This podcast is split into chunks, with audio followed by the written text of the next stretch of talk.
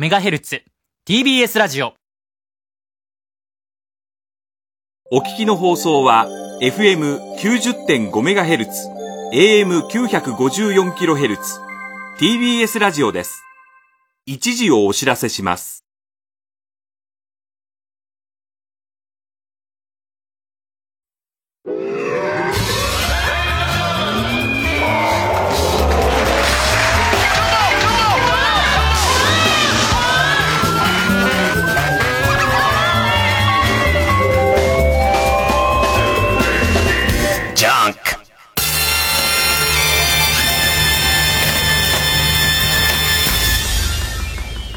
今週気づいたこと。まあ、正確には先週の番組終わりにも気づいたとか俺は全く気づかないんだけども、えっ、と、金子ディレクターから 報告を受けて、あのーこれめんどくさくてさ、まあ、金子、まあ、ぶっちゃけて詰めて言うと、金子ディレクターが、その局内のね、遠藤康子さんとだけ結婚したんだよね。で、その、遠藤康子さんではない。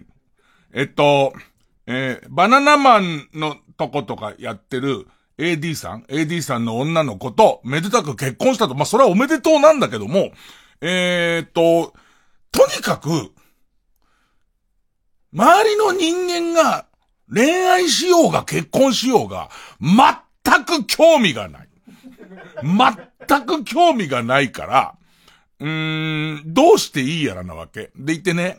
で、これがもうディレクターの金子なんか重々承知なわけですよ。ね。金子がどうしてようが、別に、ね。あのー番組制度どこりなく言ってれば、今現在、あのー金子がもう心停止してたとしても、俺はそんなに、それほど、ね、番組がうまくいってればですよ。あの、要所要所に心停止はしてるものの球を振ってさえくれれば、あの、お、俺は何とも思わない。ね。まして、俺のとこから見てる分には、えっ、と、えっ、と、下半身は隠れてますから、今、おちんちんを出していようが、ね。え、ケンタオルス化していようが、下が馬であろうが、あの、そこに何の、こう、あの、問題もないタイプで、で、それを、ディレクターの金子自身も知ってるから、なんか変な感じになっちゃうわけ。で、そうするとさ、えっ、と、えーえー金子ディレクターの上司とか持てば、バナナムーンのスタッフとかが、一応筋として言っておいた方がいいんじゃないかみたいな。一応伊集院さんには、えーっと、伊集院さんも、結婚には薄々感づいてるだろうけども、その、えーっと、えーバナナムーンのスタッフからしてみた、いや、いよいよ正式に結婚します、えー発表します、しかもバナナムーンの中で、バナナマンの二人がしますっていう話は、言っておくのが筋だろ？うみたいな話をするから、金子的には、いや、そういうやつじゃねえんだよ、あいつって思ってるわけだから、俺のことなんかもうこれっぽっちも興味ねえやつなんだから、それ言ってもしょうがないって言うけど、もうそこはちょっとさ、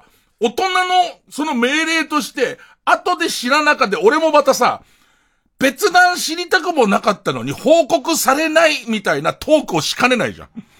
人笑い欲しさに、うんうんじゃねえようんうんじゃなくて、その件がややこしく、しいんだよ。ものすごいややこしいから、まあ、なんか、その、誰のための報告かも全然わかんない。だって、変な話もだからその、バナナムーンのスタッフの、スタッフの、えー、が、えーっと、えー、新、新婦に対し、新婦の家庭が、えー、うまくいくようにって、その思いみたいなもの？を、みん、俺と金子 D が立てるための変な、階段としての、いや、実、実はこういうことになりまして、みたいな。あ、そう、おめでとう。別に興味ねえけどっていう感じだ。でも向こうもです、だ、そうでしょうけども、みたいな、あの、感じの確認で。いや、俺前からそうでさ、それでと、よりややこしくなってんだけど、俺、そのずっと自分の世話してくれてる、その前のマネージャーが結婚する、なんて思ってないから、急に、え、付き合ってる人いいんだ？みたいな。でいて、え、しかも結婚すんだ？みたいな。全然知らないし、今も女性マネージャーだけど、彼女とそういう話をすることがないし、もっと世の中ややこしくなってっからさ、付き合ってる人いんのみたいなことって、なんかわかんないけど、セクハラみたいなことにも、なりかねないのかなみたいな。そういう感じだから、より、より聞かないじゃん。で、その結婚しようがしまえばその人の勝手だし、こっちも興味ないし、それ自由なのにもかかわらず、なんかそこを立ち入る理由もないから、なんか全然どうしていいかわからないまま、あ、そうですかみたいな。そのままわかりましたみたいなこことになりまして、結局、変な感じです、今。今その、金子ディレクターと、俺と、なんか上っ面だけのおめでとうなんつって。ほいで、しかもさ、これもまたさ、これもわかんない。その、俺多分彼女と会ったことないと思うんだよね。で、ちょっと、えー、っと、TBS 内では評判の、その、美人さんなんだと思うわ。あの、事後のみんなの反応聞いてたら。でさ、えー、っと、番組前にさ、連れてくんだよ。一応、あの、かな、かなよ、みたいな。あの、えっと、一応だけご挨拶をって言うんだけどさ、お前にもそんな合わないじゃん、俺。番組前にずっと一人で、ずっとネタ選んでるから、ほぼほぼ誰とも会わないけどさ、俺もさ、見ず知らずの彼女に、心配をさせちゃいけないから、なんかちょっと大人、大人みたいな感じで、わざわざズボンも履いてさ、ほんと、ズボンなん、TBS の局内でズボンなんか履きたくないんだよ。ほんで、それをわざわざズボン履いて甘立ちさせてさ、人をちょっと出してさ、ほんで、その、大人の感じ出さなきゃいけないから、それで、その、まあ、ズボン履いちゃってから見えないんだけど、人自体は見えないんだけど、一応大人ですよっていうために、ね。で、ちょっと関東気味だから痛いんで、ちょっと、人を出すと。だけど、その、えー、っと、心身ともに、人を出して、ね。なんかさ、その、あ、はじめまして、なんて、挨拶が遅くなりまして、みたいな感じ、感じで。その彼女来て、で、まあ、綺麗でさ。んで、こっち側は、あの、僕の持論ではね、あの、よく結婚す、あの、挨拶した時にね、あのー、今が一番幸せだね、なんていう人いるけどね、あれは間違ってると思うよ。えー、今日を境にどんどん右肩上がりで幸せになっていくっていう、まあ今その過程だから。あ今後とも金子くんにはお世話になると思うけど。よろしくな、つって。なんだ、もう、いや、俺はもう、これから深夜放送の中で大陰心とか小陰心とかを中心に投稿するわけ。すごいそういう前に一旦、なんかその祈祷を出させたり、ちょびひげ早かさせたりする感じっていうのが、すごいやりづらい。すんね。その感じ、どうもなんつって頭下げてって。えー、まあこんな感じです。えー、今俺の心の状態はこんな感じです。タイトル。えー、月曜ジャンク、伊集院光る深夜のバカ力。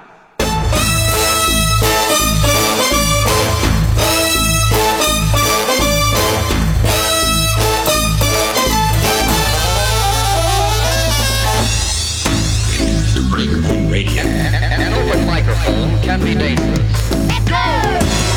んと照れくさいよ、お互い。本当に。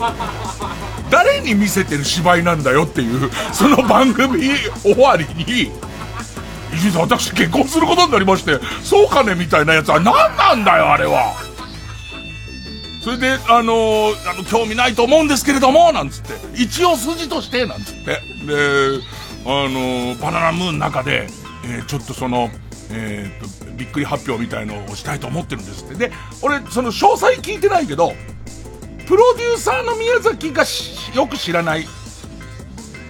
あ、なるほど。まあ、あいつもあいつですごいな。その、俺はさ、彼女の方と接点がないからだけどさ、えっ、ー、と、全体のジャンクのプロデューサーとしては、彼女とも、その、プロデューサーの宮崎は接点あんだけど知らんで、まあまあ知らなくていいけどね、謎の、教えといて、一応プロ、プロデューサーの宮崎が知らないってところもそのバナナムーンの面白いとこになってますんで、言わないようにって言うんだけど、もうさ、言うわけがないの。もう全然その、プロデューサーとの宮崎との間で、あのー、何をきっかけに恋愛事情の話、そういえばさ、なんつって。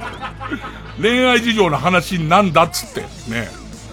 あのー、実家の温泉町の、の経験はどうなのぐらいですよ。大体話するのは。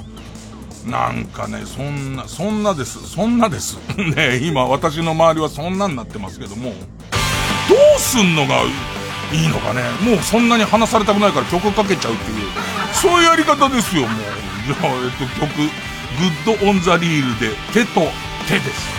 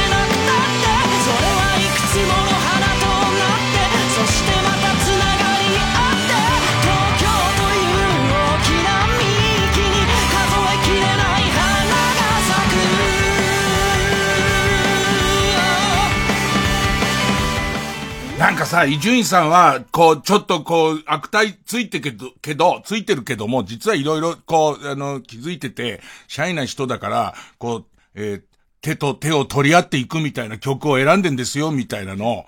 全然違います。あいつ自分で選んでますかね、これ。いい恥かかされてますよ、なんか。よくお前これ今日自分で選んで自分で一曲目にしたな。すご、すげえな。いやいや、そこは、そこは僕だって、まあ、じゃあもうぶっちゃけますけど、今まで、そら、その、ああ、えー、えー、っと、金子くんが恋してるなぐらいのことは思ってましたよ。恋をすると、耳の裏から分泌液が出て、で、それに、あの、敏感な小虫が、うわー集まってますから、ああ、恋をしてんだなとは思ってましたけども、なんか今日、ぎこちない感じになっちゃってるよ。なんだろう。金子 D を取られたことに対するやっかみからかな、俺の。微妙な、やつかな。今日はちょっと番組全体おかしいと思いますけど、ええー、まあ、とりあえずそういうことで。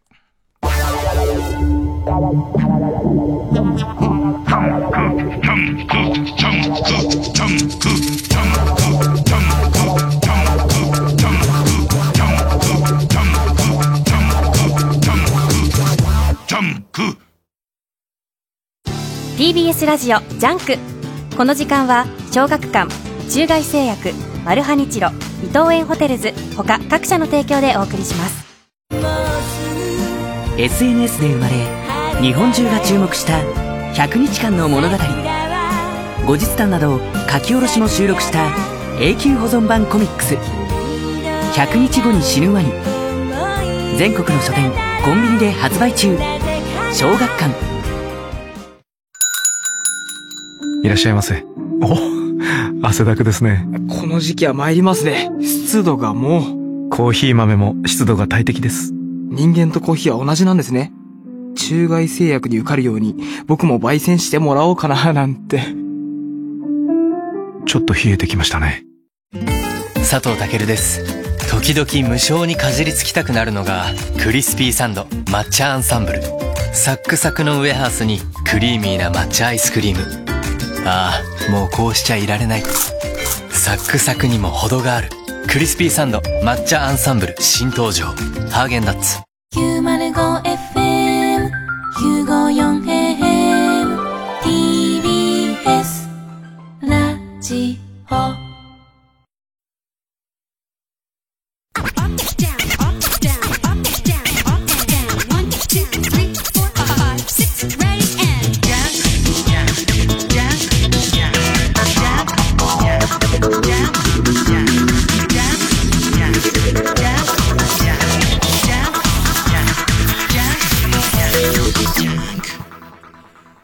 いつも番組で、例えば恋愛話とか、その、すごい、する人だったら、一応プロとしてそれ周りのさ、あの、コンプライアンスとか言っていい言葉、言っちゃいけない言葉みたいな、なんとなく雰囲気つかむじゃん。で、まあ俺は女性記名称に関してはすげえ言うから、その、えー、これとこれは医学用語でもあるから大丈夫だなっていうこととか、あともっと言えば、えっ、ー、と、ラムサール条約で保護された沖縄の湖を指す言葉としての3文字 OK とか、そういうことに関しては俺はすごいちゃんとしてるんだけれども、恋愛に関して話すことがないから、興味どんどん変わっていくじゃん。その、えっ、ー、と、結婚するお年頃っていう言葉が OK なのかとか、なんか、そういうのもわかんないから、なんか、ギクシャクしちゃうんで、野球の話でもいいですか？多分金子ディレクターはもっともっと俺の結婚を崇めよみたいなことだと思いま、国民的行事として祝えっていうことだとは、あの、思いますけれども、ごめんなさい、そっち方面に僕防御姿勢があんまできてないんで、あのー、ちょっとプロ野球、プロ野球開幕、言わんこっちゃないって話なんですよ。言わんこっちゃない。あの、僕が言っていた無観客試合で、でいってその、えー、備え付けの放送ブースってのは、その、防音とかもすごいしっかりしてますけど、そこが密だからっていう理由で、仮設の放送ブースをより見やすいとこにつける。要するに、グランドに近いとこにつけたら、中継の音声が選手たちに聞こえちゃうじゃん。聞こえちゃうじゃん説僕言ってましたけど、本当にそれが起こりましてね。あのー、ヤクルトと中日の試合かな？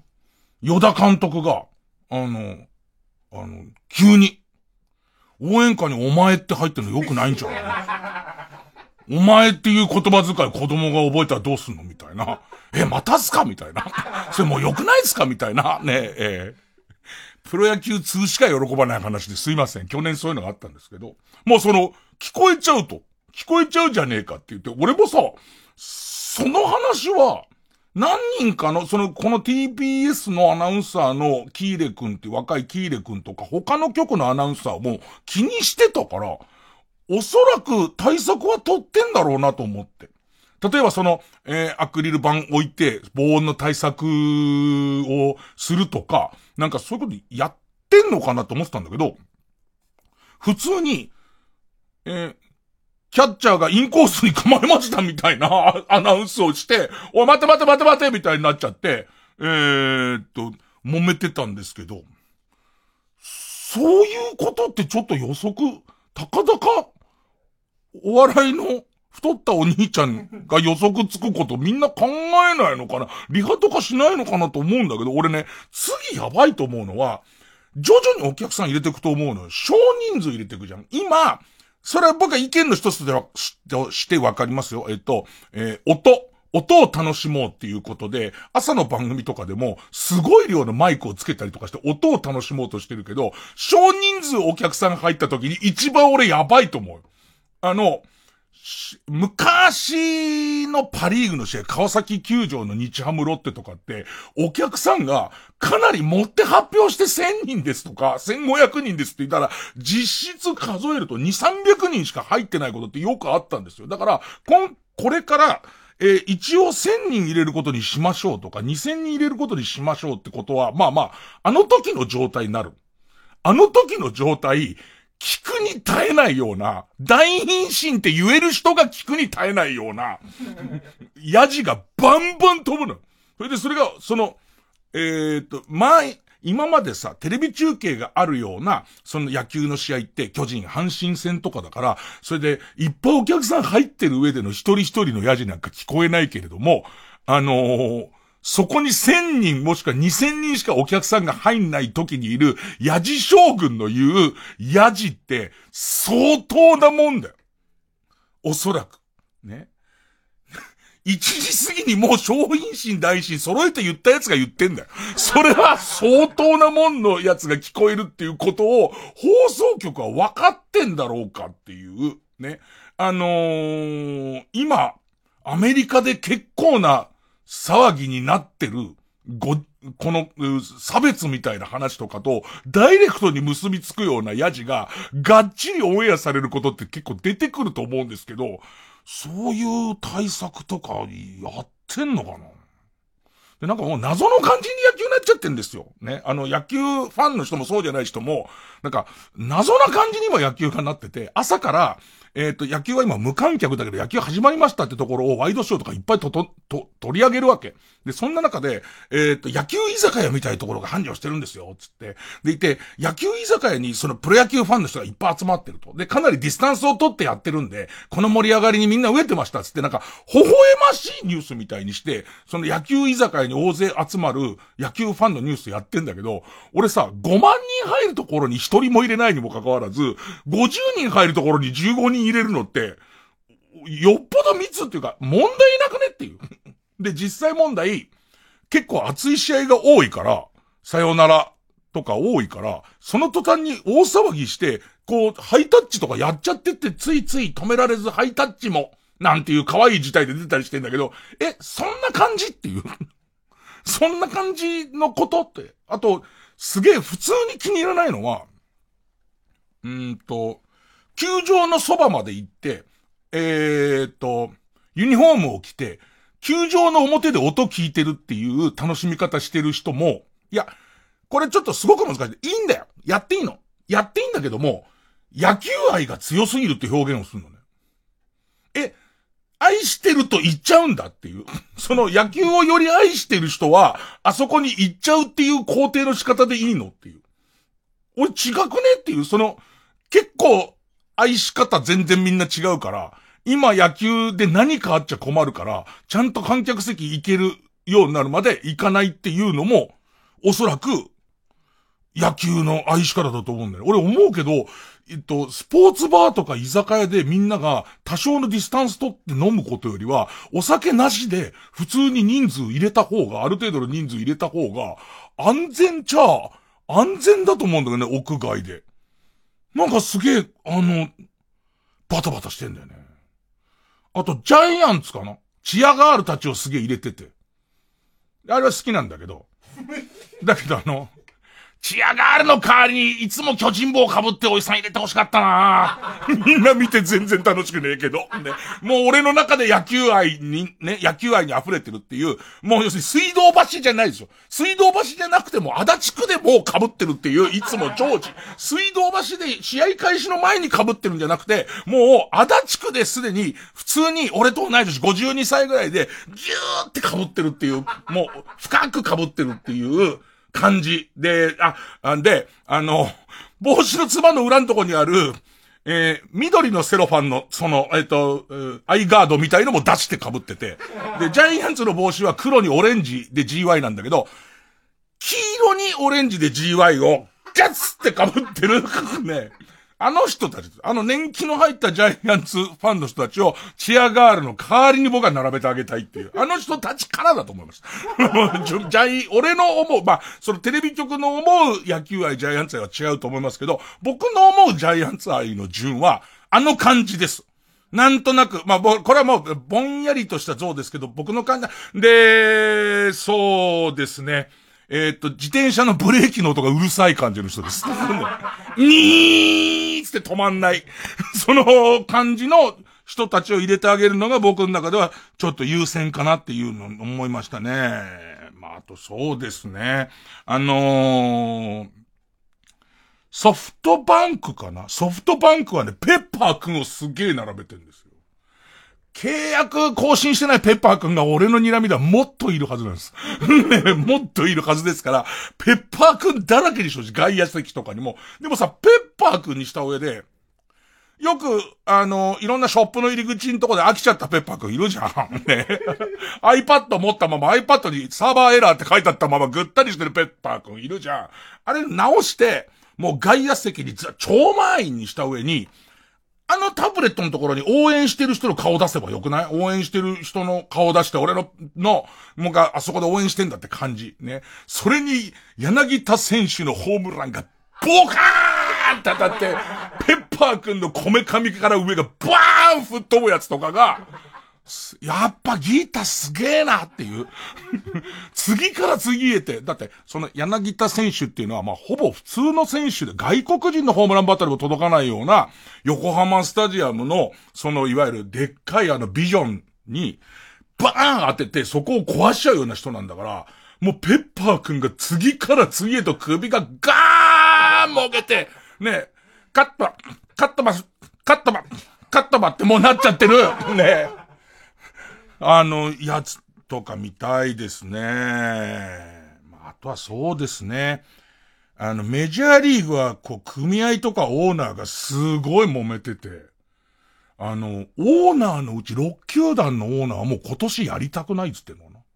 で、えっと、給料も揉めるわけ。その試合数で、本来あった試合数分の実際やった試合数で給料くれみたいなことがあったりとか、オーナーが、だからそうなっちゃうとオーナーがあんまやりたくないとか。で、いろいろ揉めてんだけど、今だからいつ始まるか全然わかんないような状態になってんだけど、だったらちょっとだけ大谷返してくんねえかなっていう。あの、ちょっとだから、多分来て、えっ、ー、と、安全を確認して2週間隔離してが、両方あるだろうから、日本に来て、前剣とかさ、筒香とかさ、あと、ジャイアンツの山口とは言ってませんけど、みたいな。私、あの、別に言ってないっす、みたいな形で、出てきたら、いいんじゃねえかなって思うんですけどね。あと、野球関連のニュースもう一個なんですけど。まあ、芸人リーグも再開しましょうと、いろいろこう、あのーいろいろ手続き取って入るまできちんとマスクしてくださいとか、あともっと言うと、球場を借りるときに全選手の、あの、全名前みたいな、ちゃんと住所とかも書いて、電話番号も書いて、もし何か起きたときには全部、その連絡系統がちゃんと取れるようにみたいなことも全部やった上で、今グラウンドが貸してくれるようになったんで、じゃあ芸人リーグもやりましょうってことになって、その練習を再開したんですよ。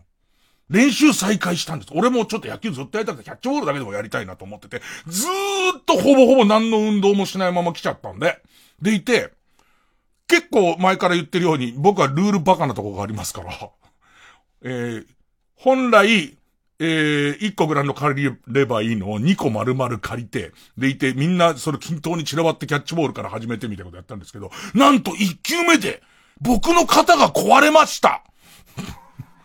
ていうか壊れてましたいや、俺初めてなんだ。生まれて初めてなんだ。一球目、キャッチボールの一球目で、肩から火にかけて激痛、わーって声出るぐらいの激痛出て、ボールが1メートルも投げられなくなりました。いつ？こっちゃってか、普通さ、ネット何十球とかで壊れんでしょあれって。ね。俺、この、何、何ヶ月？3月、2月の終わりにちょっと野球やってから、丸々ボールに触ってないのに、肩が壊れてるんですけど。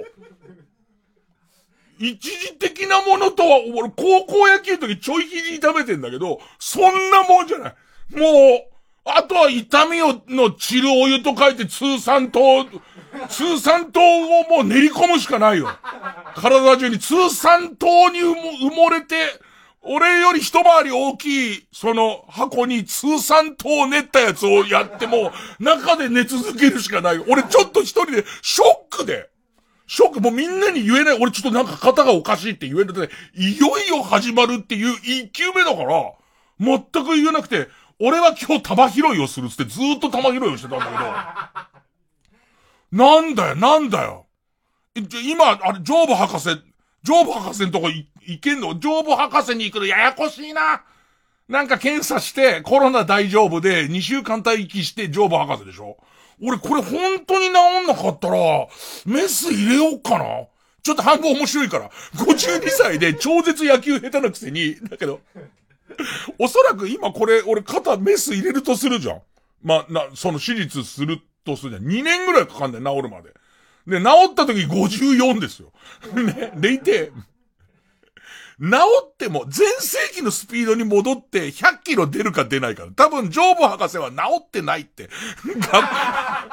手術は失敗したってがっくりすると思うんですけど、これ、どうしようか。これは俺一時的なものなのか、いわゆるなんつうの？みんなに来る予定のその四十肩みたいのが今来たのかわかんないんだけど、基本的には球数投げたりとか全然大丈夫なの。バッティングピッチャーやってくれと思ったら、延々とバッティングピッチャーできるんだけど、それが、だって一番多かった時、週4試合投げてたから、全然その頃から比べたら、なんもやってないんだけど、確かに自粛中に手淫の回数は増えたんですよ。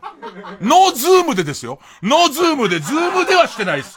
ズームを通した形では一度もしたことがないですけど、なんでズームなの？フェイスタイムじゃん？いや、フェイスタイムでもダメだよ。1対1だったらなんでズーム、なんでその100何人のキャパ残した？それがよくわかんないんだけど、それで来たのか、なんか本当に、肩、やっちゃいました。肩やっちゃ、な、直せる人いる？誰か。リスナーの中で俺ブラックジャックよ読んでるからいけますよ、みたいな。かなり全巻持ってるから俺、ほぼ医師免許あんのと一緒なんで、みたいな人いたら、ちょっと直してほしいんだけどな。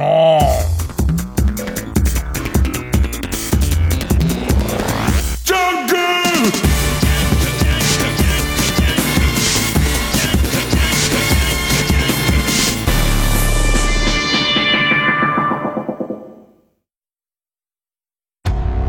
はるか昔大王イカによって世界の魚は食べ尽くされた。もう一度人々に美味しい魚を届けるために一人の男が立ち上がった。パイレーツマルハニッチーロ。俺は船酔いする人です。彼の物語が今船出する。マルハニチロ。1967年から15年間にわたり放送された伝説の深夜ラジオ番組「金曜ナチチャコパック傑作集。1974年版はただいま好評販売中です CD2 枚組の3巻セットで税込1万1000円です。別途送料を頂戴します。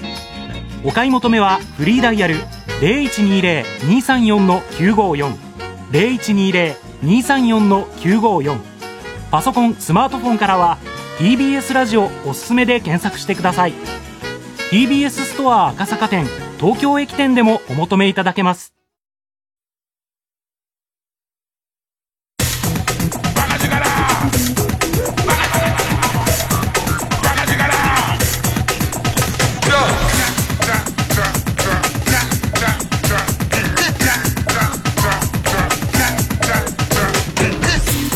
ジャンク一丁院光る深夜のバカ力なんか、あれか。堺保健接骨院の先生か。TBS の大スポンサーで俺も一緒にずっと仕事してた人いて、あの人はプロ野球関係も結構やってるから、だから、ちょっとどう、本当に、意外にトーンに比べて、これ深夜の変な汁出てるから元気だけど、その日一日落ち込んでたからね。ずっと落ち込んでたからね。本当に嫌になっちゃうんだよなあとはなんすかね、最近の。もうこれ、これ以上言うと深刻な寂しい感じになっちゃいますから。すごい寂しい感じになっちゃいますから。あとは、えー、あ、M 愛すべき人がいて、第5話なんですけど、正直なこと言っていいですか？正直なこと言って、もう、俺の、俺の湯加減じゃなくなったかな。あのー、えー、と、鈴木治さんもおっしゃってたんですけど、えー、ずっとこうコロナで撮れないでいる間にすごい乗っちゃって結構脚本も書き換えたんですよみたいなことをおっしゃってたんですけど、なんかついに開き直ったか、なんていうのかな。あのー、僕ははみ出ちゃうのがやっぱ好きなんです。ねはみ出ちゃうやつが好きなんですよ。ね。だから、僕は普通に、すっぱと、今、例えば、えっ、と、えー、金子ディレクターが、すっぱだかで Q を、乳首のトップを見せながら Q を振ってるっていうよりは、今ともいつもの格好してるけど、下半身だけ露出してて、たまに何かの勢いの時に、チラッとだけ見えて、あれ？みたいのが好きなんです。ねだから、えっ、と、全開にされちゃってるじゃないですか。全開にされ、そうなんです。これはちょっとあのムズムズする感じで、田中みな実を楽しんでくださればよくて、田中みな実をどんどん押していきますんでってなった途端に、なんかね、あの、お、だけどこれすごい大事なこと、大事なこと。それが大ブームを生むってことだと思う。俺みたいなやつが、なんかニヤニヤして見てるっていうフェーズから、おそらく、これ大ブームに行くのかっていう今分岐点のとこにいると思うの。俺が面白がってる程度じゃ、世の中にムーブメントなんか起きませんから、絶対に。その先行こうとしてるモードっぽいんだよね。なん、なんだろうね。えっと、とにかく田中みな実推しになってるのと、あと自分が違和感を覚えたのは第5話なんです。この第5話なんですけど、あの、えっと、えー、浜崎あゆみのオールナイトニッポン、オールナイトジャパン、あゆの、浜崎あゆみのオールナイトニッポンにです。あゆのオールナイトジャパンで、あゆが大ブレイクするっていう時なんですけど、あの、俺真裏なんです。あの、実際には、えー、っと、月曜日の深夜に、あれはいいつだって正月だったと思うんだけど、オンエアされて、うわー、日本放送嫌がらせしてきたって感じの。ねえ、ね裏切り者は徹底的に処刑する感じの、その、え。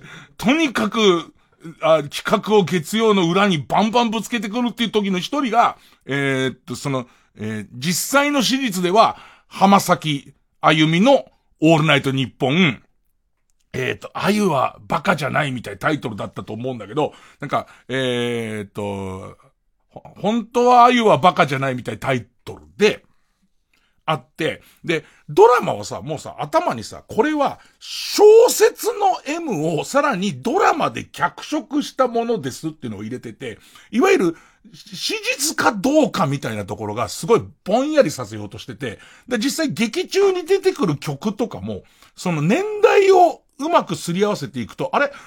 ここ事実だとちょっと、この曲まだ出てないみたいなことはやってるのよ。だからその、事実ではないっていうことは分かって見てるつもりだけど、あの時には、実際は、M、マサ、マサ、マサ、えっ、ー、と、松浦さんがあれを陣頭式でやってたっていう感じではなかったんです。あの時は秋元康さんが、猛烈にその、浜崎あゆみに食いついて、浜崎あゆみはバカじゃないっていうオールナイト日本をやったんです。で、それが俺は悔しくて番組の冒頭から、鼻に2本印鑑を詰めて鼻声でずっとあゆだって言い張り続けるっていうオープニングをやった覚えがあるんです。ね。で、でも劇中には実際出てこないじゃないですか。その、えー、秋元康さんが。俺ちょっとここでイラッと来たんですよ。あそこで、秋元さんがいないってことは多分スタンバってたはずの、タイムマシン3号のデブ君、関君が、絶対温めてたはずなんですよ、自分の。ああ、ここでは俺が出るはずでしょっていうことで腕組みをしながら、黒縁メガネをかけてたはずなんですよ。その、のタイムマシン3号の関君のやっぱ気持ちね。そこがちょっとどうなんだっていうこと僕はちょっと思いましたね。ええー、あとは、あの、言ってる分には面白かったけど、本当にやるんだと思ったのは、えー、っと、えー、田中みな実が、の外伝として役名忘れちゃったあの、えー、独眼流の、えー、マネージャーの、レイカつったっけ？レイカの歴史みたいな外伝で L っていうのをやりますみたいな感じのやつが始まって、あ、俺の中では、うん、あの、俺の好きなとこは大体終わったっていう。ね俺の好きなとこはそこじゃないんだよねっていう、その感じじゃないんだよねっていうんで、今まあまあ、生温かい目で、えー、見ていこうかな、みたいな。でも、俺どれぐらいこう自分の取り越し苦労なのか、その、えー、わかんないけどさ、渋谷のスクランブル交差点で抱き合うシーンとかってあれ、最近撮ってるような人混みなんだよね。人があんまいなくて、これ多分、再開後に撮ってんじゃないかなと思うんだけど、ああいうのってさ、今後どうしていくんだろうと思って。なん要するに、野球漫画でも何でも、要するに現代を撮るドラマって、えー、っと、例えば、スポーツ漫画って、いろんな連載が東京オリンピックを目指してたじゃん。2020年の東京オリンピックを目指してた人たちの話が、実際は、これ、2020年には少なくともやらない。で、その先もわからないってことになっていく中で、つじつも合わなくなっていくじゃん。で、これはこれで、ドラマとか作り物では、2020年にオリンピックあったっていう書き方で俺はいいと思うんだよね。その逆にね、このなん、例えば20年後とかに、M みたいなドラマがあった時に、今年の渋谷っていうシーンを撮らなきゃいけないと思う。わかる？要するに今年の渋谷を撮るときに、その、もし渋谷が、えー、俺たちの知ってる平時の、もうコロコロナ騒動なんかじゃない渋谷だとすると、一旦止めて人がいない渋谷なんか撮れないんだよ。そんな撮れないじゃん。だから、そういうのって、いっぱいこのコロナに関する歪みみたいの後々出てくんだろうね。ドラマの現場どうしてんのかな？あの、ディスタンス系って、まあ、撮り始めてる。な、俺がちょっと聞いたのは、ギリギリまで、それこそアクリル板とかで敷居をして、バータリーってもあの動きとかリハーサルを全部やって、でいてもう本番の時だけ、それを外しますとか、やってるらしいんだけど、多分本番の時だけは外して、もう用意スタッて言ったらパッと外して、呼吸をしないっていうね、あなたのこと愛してますっていう引き。その本来だったら、あなたのこと愛してますみたいなの推しじゃないですか。声バンバン前出すじゃないですか。あれ全部。あなたのことが、私はすごい好きでっていう、やり方。もしくは主演一国道。みんな。宗教全部散らさなくてどうやってんだろうと思って。で、クイズとかも結構変わってきてんだけど、まあ大変で、その1問終わるごとに、1ピリオド終わるごとに、もう消毒班が全部入って、消毒して、換気してみたいのをやってんのね。ただね、世の中いいこともあれば悪いこともあるんです。ね。悪いことばかりじゃないんです。みんな基本的にディスタンスを取った上になるべくえー、グリーンバックで撮って合成するとかをずっとやってるじゃないですか。そのおかげで、比較的ですよ。比較的、僕は相葉マナブの編集が簡単だったんじゃないかと見てるんです。え、あの、いつもだったらぎゅっとみんなメンバーで料理をしてるところなんですけれども、なんかそのディスタンスを取ってれば上手に切れるんで、相葉くんと沢部くんぐらいしかいない感じにできるっていう。これはある意味、このコロナ禍の中での不幸中の幸いだなってあと僕ちょっと気にするのは、今後、やたら、多分 Q 様もそうだけど、自分がグリーンバックで必死こいてる絵みたいのをものすごいテレビ局に俺らは渡してるんじゃないですか。ね。それはもういろんな女優さんとかも、いろんな俳優さんとかも、えー、いろんなタレントが、グリーンバックの絵をやたら渡してるわけですよ。これって何とでもできるじゃないですか。だから今後わかんないけど、そういうプロダクションとかが潰れて、そういうものが流出していくとですよ。俺単に普通のぶっかけ物のビデオの後ろにぼんやり立ってる可能性が、何でもできますから。で、また俺がいい、そういう、向きの顔してんですよ。知る顔してますから、それと、あれ？つって。みんなああいうもんって恐ろしいもんで、一時期、そういうこうきちんと契約してたにもかかわらず、負債としてそういうものが点々とし始めちゃった時に、いろんなところの背景に、グリーンバックで撮った俺がすげえいるっていうことだって、ありえますから、なんかね、今後ね、僕世の中混沌としてくると思ってますよ。月曜ジャンク、一流ミュージカル深夜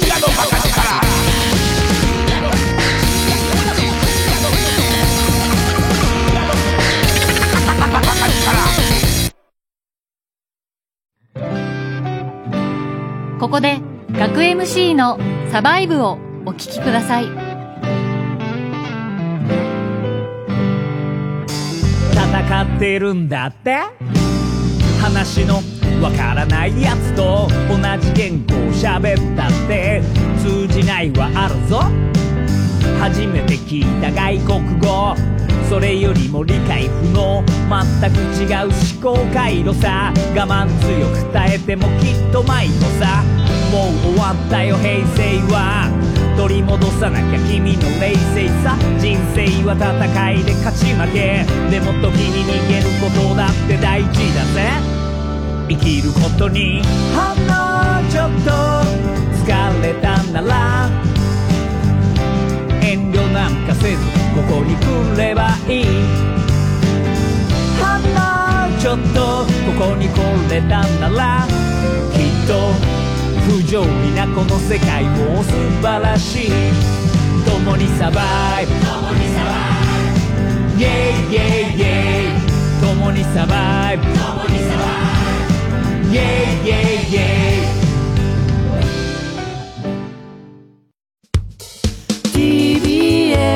ラジオ905954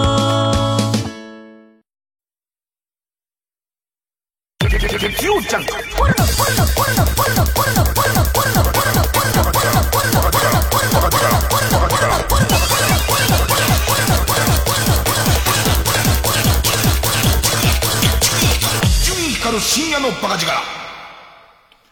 あの、コロ、コロナ対策シフトでの収録で今週、ちょうどオンエアされてた、さっきオンエアされてた Q 様なんだけど、まあ、だんだん溶けては来てるもののいろんな工夫をみんなしてるんで、とりあえず、ディスタンス取ってトーナメント戦っていう試みやって結構それは面白かったんだけど、結局仮設の楽屋とかいろんなとこ使ってそこをグリーンバックにしますと、グリーンバックにして、で、そこをリモートで繋いで、家とじゃないと、家とリモートで繋ぐんじゃないか、まあ、そこそこちゃんと疎通もできるじゃん。でいて、えっ、ー、と、1対1の、えっ、ー、と、えー、戦い、みたいな、やったんだけど、それをさ、3問選手の1回戦でさ、ほぼほぼストレートで負けてさ、で、今までだったら、そういうこと今までもあるわけ、それクイズで、その、早々と敗退するはあるんだけど、そうするとスタジオのガヤ頑張んの。スタジオで、それ、ほんと52にもなって頑張れとか、ああ、難しいなーなんつって、よかったーなんての頑張んの。だけど、もうそのチャンスがないんだ。そのスタジオに集まって応援するがないから、えっ、ー、と、本来だったら、えー、しかもその消毒の関係とかも含めてだから、3時ぐらいに収録始まったかな。でいて、本来全部決勝まで勝ち進むと、えー、優勝した人人は10時ぐらいまでクイズやってんだけど、俺多分3時半ぐらいに始まって、3時半始まりだと思うんだけど、4時にもう帰りのタクシー乗ってんのね。もう、その、もう何、給料泥棒っぷり？なんかジャニーズの頭のいい子にスポーンと負けてさ、帰る時のあの感じね。で、あとは他のクイズでも まあそれは俺が直接出たわけじゃないんだけど、鬼滅の刃のクイズが出て、鬼滅の刃クイズやってんだけど、以前が鬼滅の刃どうですかって言うから、あ、僕読みましたよ、ちゃんとっていう話して始まったんだけど、俺さ、アニメを見てない。アニメを見てなくて、単行本のコミックスを、あの、読んだから、鬼滅の刃自体面白かったんだけど、俺急にキャラクターの名前の音がわかんないことに気づいて。主人公の名前すら、住谷銀次郎みたいな名前のやつだったっていうのは分かってんだけれども、住谷銀次郎ほど型は良くないと思う。ね、ええで、なんか難しい字で、なん、亀的な、亀的な名前の、亀的なやつと、あと、あの、可愛い箱の中入ってる女の子いるじゃんか。ね。カルロス・ゴーンコちゃん。カルロス・ゴーン、箱の中入ってひっそり移動する、あの女の子も、なんか自豆的なやつ自豆的なやつの名前だったらわかるけど、お、アニメだと音で呼ばれてるじゃん。音で呼ばれてるから、すぐ合致するんだけど、まず、おっさんでそういう細かいところを読ん、な、なんとなく頭にきちんと脳細胞に刻み込まれない、えー、年齢なのと、なんかそう言われてみれば読んでんの聞いてねえから、炭治郎だった気がみたいな。ね。で、でもなんかその女の子の方もなんかそういう感じのやつだよみたいな。全然ふんわりしてて怖くて、これをさ、単行本読んだのは本当だけど、テレビで、あ、僕も読みましたよって言ったやつが何か振られた時に、全くそれがわからない時の、うわー、こいつ、全然知らねえくせに一丁噛みしてきやがったっていう感じあんじゃん。それなんじゃねえかと思って、ずーっとビクビクビクビクしながら、お、振ってくんじゃねえ、振ってくんじゃねえ。あいつなんだっけ？ね、ねず、ね、ねず、ねず、ねず、ねず、ねずこ、ねずこかなみたいな感じでずーっと、ねずこ多分合ってるよね。ほとんど他のものが何にもわからないまま、ドキドキしながらクイズ出ましたよ。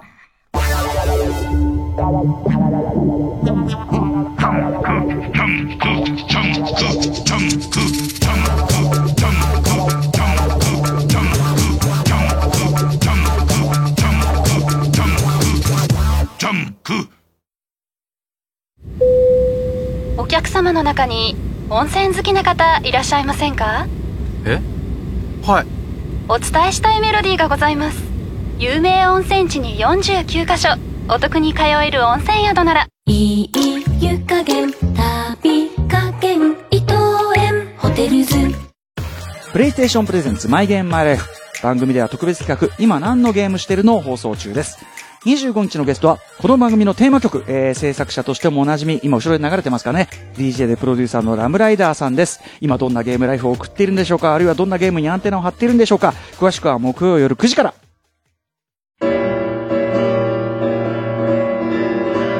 に響く流麗なピアノの旋律。今最も注目される若手ピアニスト。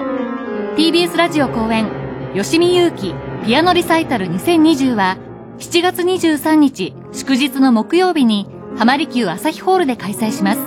チケット好評販売中。詳しくは TBS ラジオのホームページイベント情報、またはサンライズプロモーション東京のホームページをご覧ください。TBS ラジオジャンクこの時間は小学館中外製薬マルハニチロ伊藤園ホテルズ他各社の提供でお送りしました。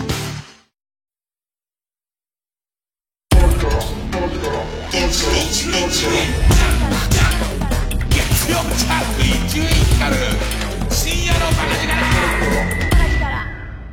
なんかそういう、こう、いろんな作品に対する感じ、ちょっと漫画なら漫画、それから、まあ、えー、テレビとかに対する感じがすげえ雑になってんなと思って。絶対さ、なんて読むのか。まあもちろんだって少年誌とかきちんと見ればルビーも振ってあるはずだよね。そういうことを雑にこの、この文字、この柄が出てる時にはこの人のこと指してんでしょぐらいの感じでい言っちゃうようになったね。だからそれで言うと、あの、先週ちょっと話した、ザ・ヘッドっていうその、フールでやってるヤマピーが出てる、あの、アメリカ、アメリカかな？えー海外作品、海外の連、連続ドラマ。ね。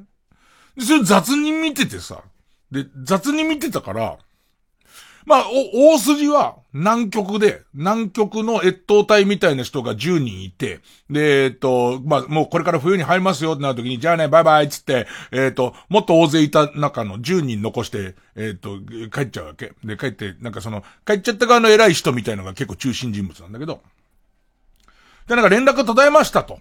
えー、真冬の南極で、で、えー、で、えっと、で、心配なわけ。恋人残してちゃってるそれ偉い人、恋人残しちゃってるし。あと、タロとジロっていう犬もいるから。で、タロとジロっていう犬をどうに、が生きてんのかな、どう、どうなのかな、みたいなのあるから。ね。で、えっと、ちょっとフェイク入れてますよ。話自体はフェイク入れてますけども。で、まあ、で、帰ったら、えー10人中、えー7人の死体があって、3、えー2人が行方不明で、で、1人が錯乱状態で、えーと、生きてますっていうのが分かりましたと。で、その行方不明の1人が、その、えっと、彼女なんです。で、タロとジロはもういません。ねえ、ええーと、そこにいないならどこにいんのかなと思ってるかもしれませんけど、最初からいません、タロとジロは。びっくりすることにね。で、えーと、ちょっと南極物語と重ねたら面白いかなって思って、思いついたギャグを捨てられないっていう例の病気ですよね。拾い食いです。完全な拾い食いでタロジロの話を入れたんですけど、えー、タロとジロをそのままにしとくと、犬がいるのかどうかがすごく邪魔になってくると思って、今。えちょっとタロとジロにはあったかいところに帰ってもらいましたね。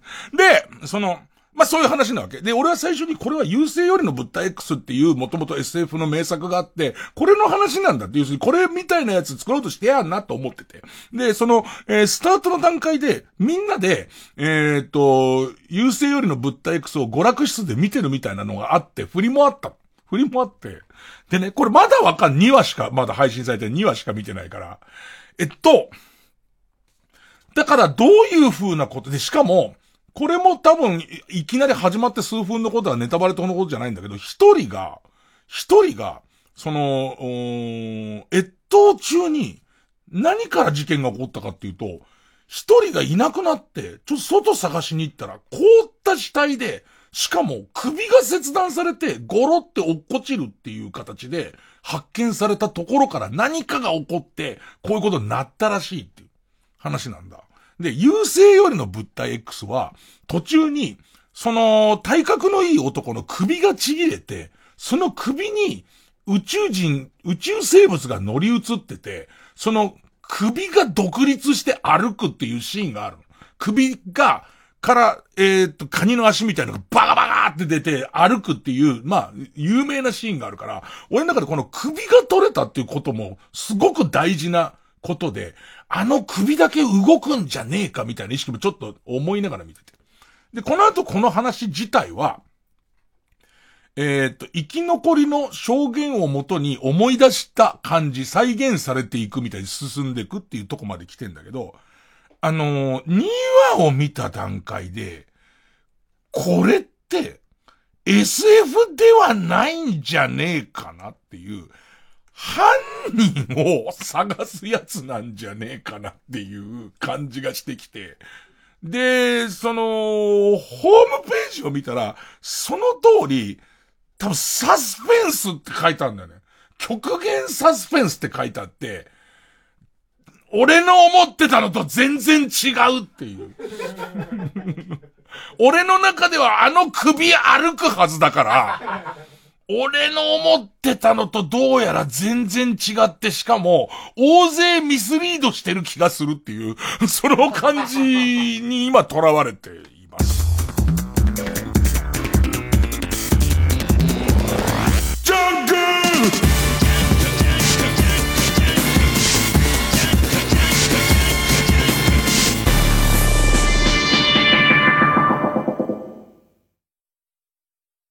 毎度ご乗車ありがとうございます。作家兼運転手の森下です。かまいたちのヘイタクシー、スマートニュース限定の動画配信がスタート。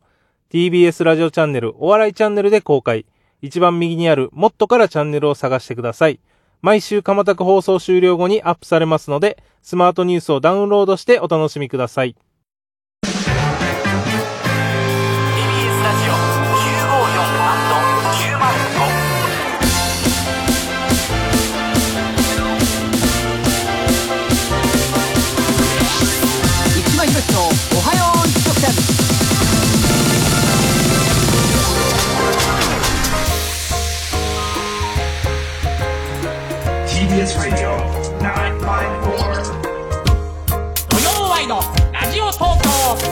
ナイツのシャキシャキ大放送。JOKR TBS ラジオです JOKR TBS ラジオです東京ポッド許可局こちらは東京の外れにある事務所。TBS ラジオ今こそ聞こう。TBS ラジオどうも2000万問題が囁かれる日本そんな余裕ないよ普通の主婦に訪れた人生最大のピンチあの手この手で切り抜けろ主演天海祐希映画老後の資金がありません9月18日全国公開予定なんとかなるから絶対 Yes, yo, junk, is would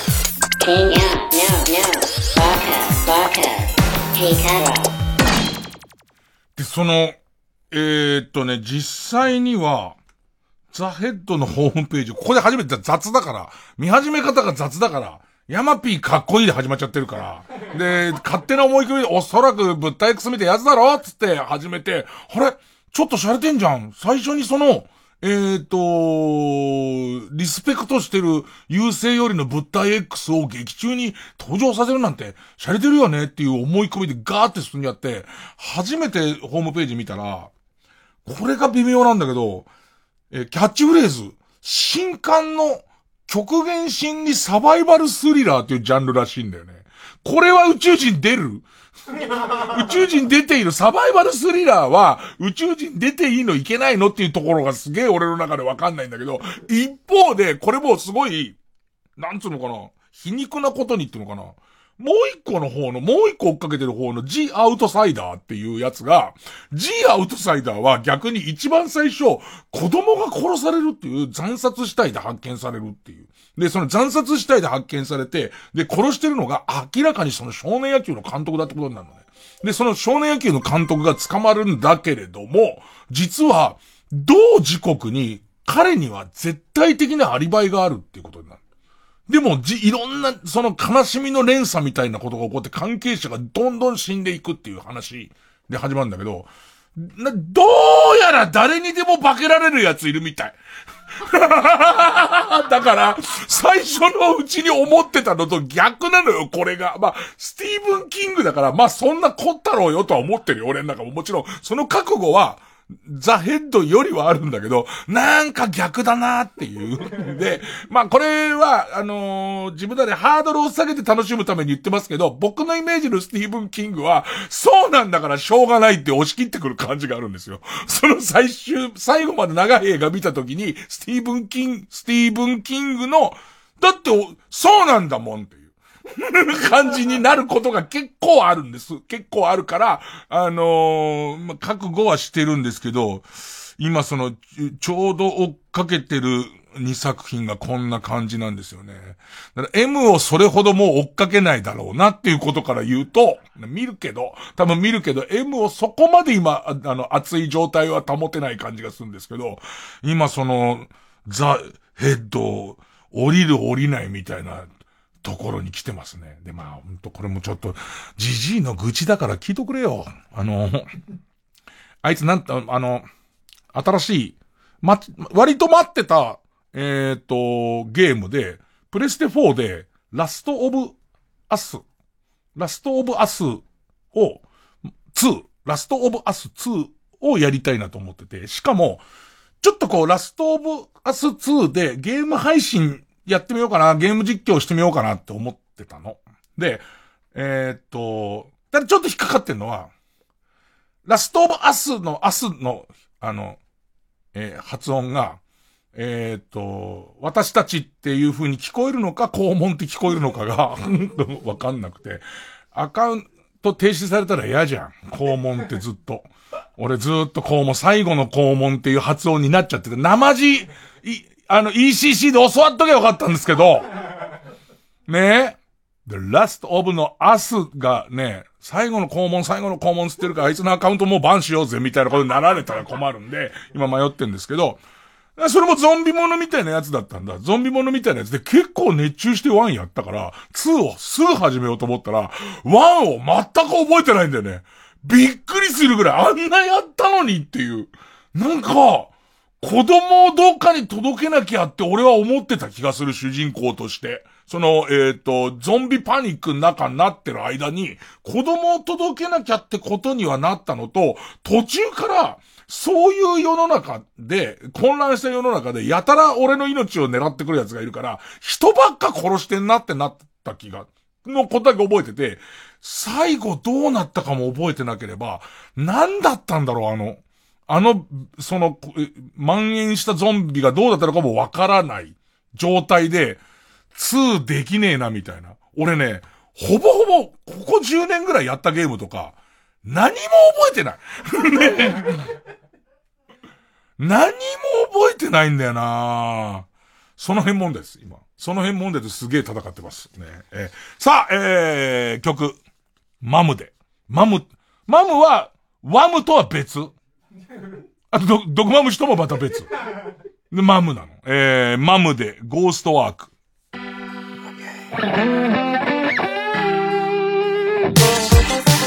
ハイカラなリズム君は贅沢な人間甘くも辛くもないフルオーダーのガムを噛みつぶせショッピングカートを走らしてライラライ飛ばす旗ぼったま恋の予感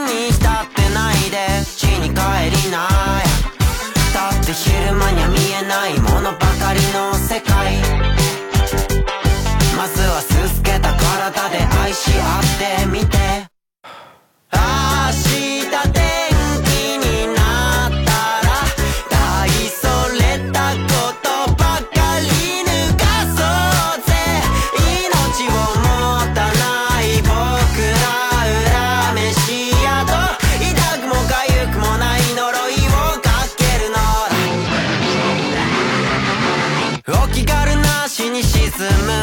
は健全な幽霊。場をはみ出したフルーツバスケクスクスと笑う。立ち回りベタのチキン野郎になんて用はない。生きるように死ぬだけ。空き缶蹴飛ばすみたいに不幸の種をまき散らそうや。けれど君にはまるで取り入る暇も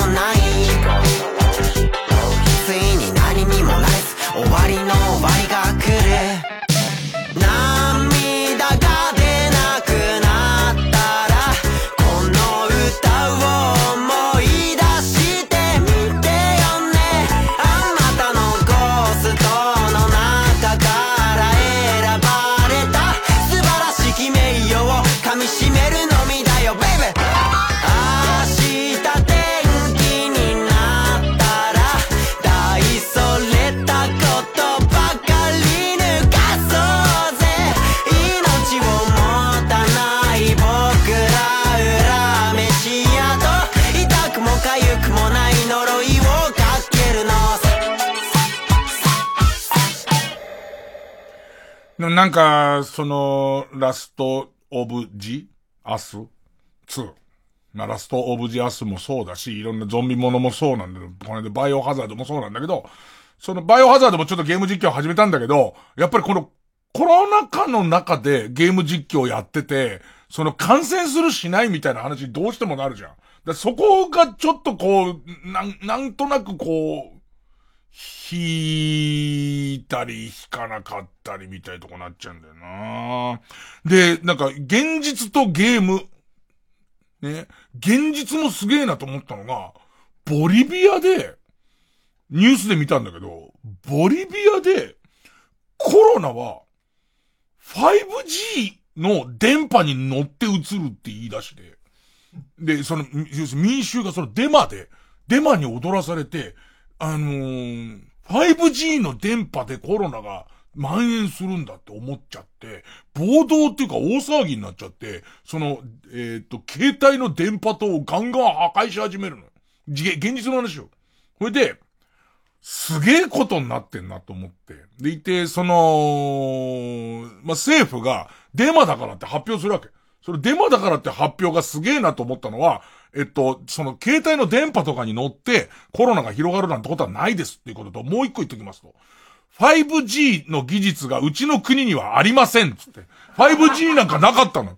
5G なんかなかったんだけど、噂だけが、その、えっ、と、えー、一人歩きして、ぶっ壊しちゃってるらしいんだよね、みんな。だからなんかこれがさ、何なんだろうね、その、笑、笑えるのと怖えのの中間ぐらいのちょうど俺の中では深夜ラジオ向きのやつだなと思ってんだけど、なんかね、すげえことになってんね、世の中ね。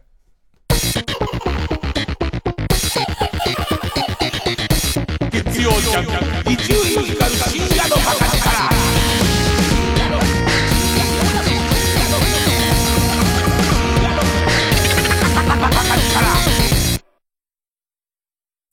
TBS ラジオジャンク。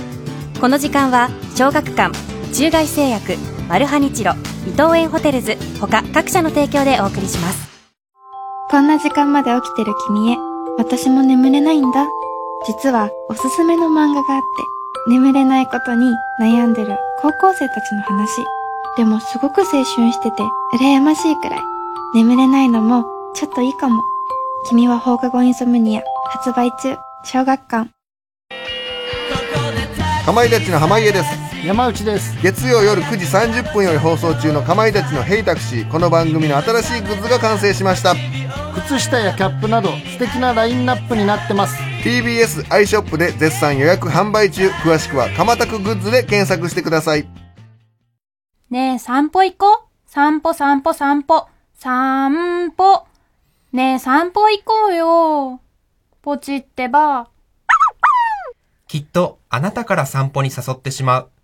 街歩きにワクワクを。スマホで聞く音声ガイドアプリ、耳タブ。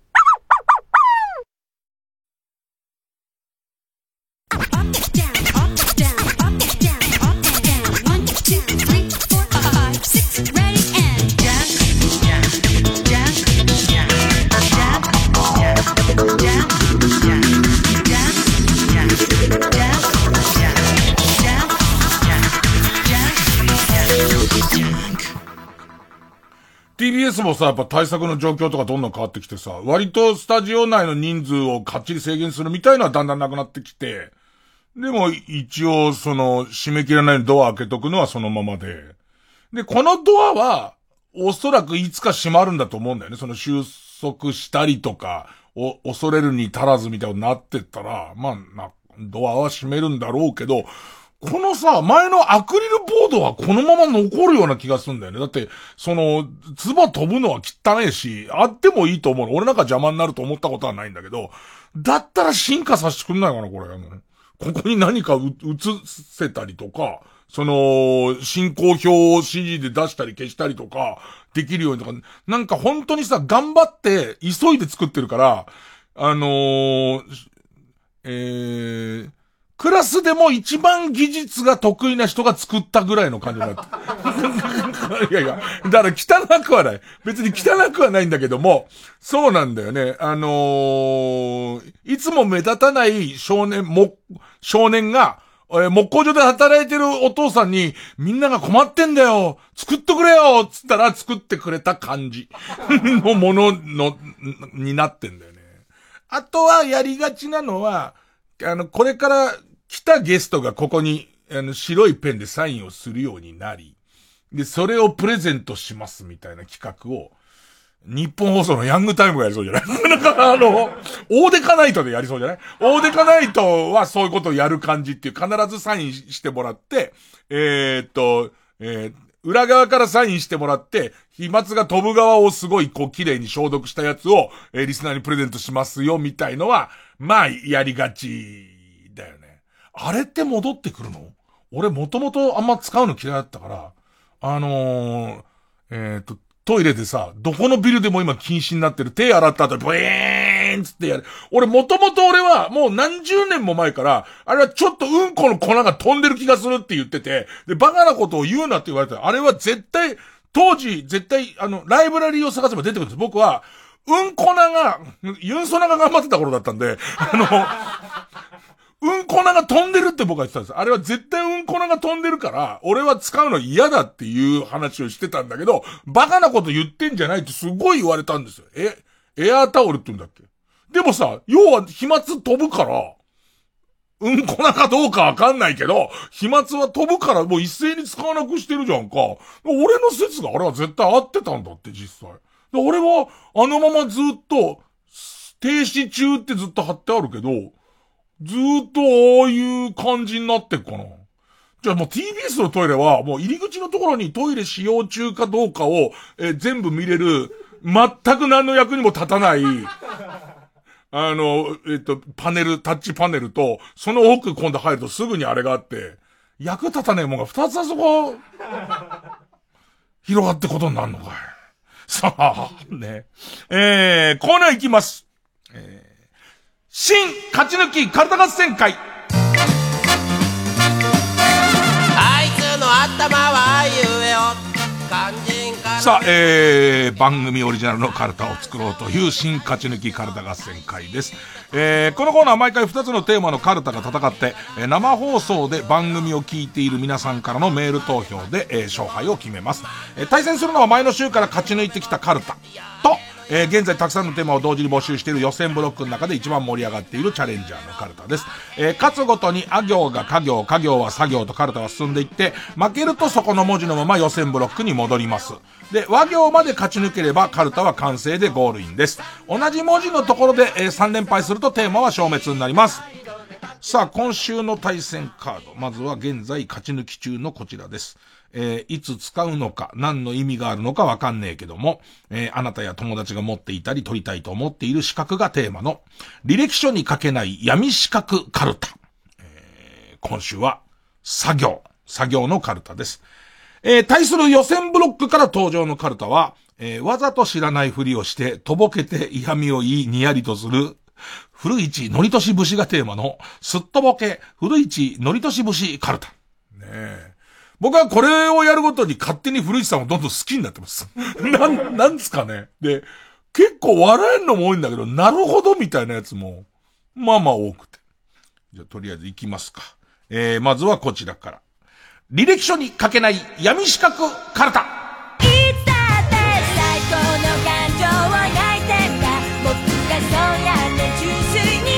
作業ですね。えー、ペンネーム。えー、試験電波送信中。えー、さ、指原莉乃を目指している、いるのに、中身が薄いアイドルに、君は指原莉乃にはなれない、と告げる、インド私人。まあ本当ですよね。あの、アイドル業界やっぱりインド私人は本来は必要ですけどね。な僕ら思うには、アイドルちゃんとしての夢は叶わなくとも、このアイドルちゃんに一旦なるってことは、相当いろんな素質を持ってる人だから、俺らみたいな、ね、俺がだよ、Q 様の一回戦で、ジャニーズのかっこいい子に、かっこよくて性格も良くて頭のいい子に負けたら終わりだって。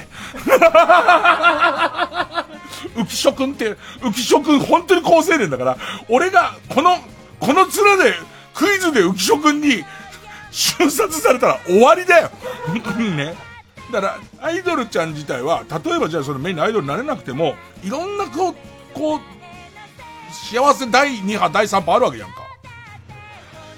だからインド私氏はいるよね。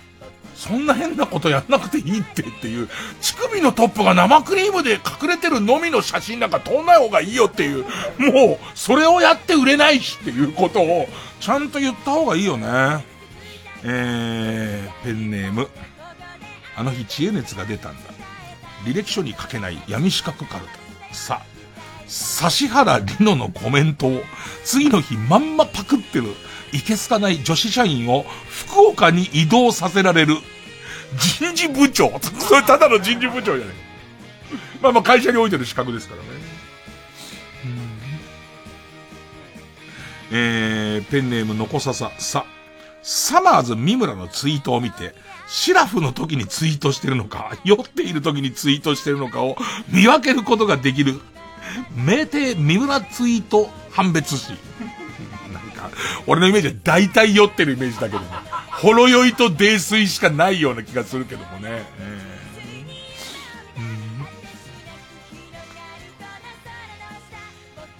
ペンネーム試験電波送信中さ。最遊記に出てくる、佐護城の頭の皿をグラタン皿にこっそり変える、皿取り替え人だった。何のために耐熱にするんだよっていうね。うん。ペンネーム、形状記憶老人。さ、サブスプリクション、サブスクリプションの、もう本当新しいことが言いづらいね。サブスクリプションの無料キャンペーン期間だけ会員登録し、期間が終了するとともに解約、また別の無料キャンペーンを探しに飛び立っていく、サブスク渡り鳥。あれ忘れない人偉いよね。なんか、なんかもう甘い言葉でさ、とりあえず今だけって入っちゃってさ、結局気づいたら引き落とされてる感じになるもんね。なんかほんとそう、それこそ一作品でザ・ヘッド見たいからフールみたいになって結局そこにずっと居ついていく感じになるもんね。えー、ペンネームナンドマスター。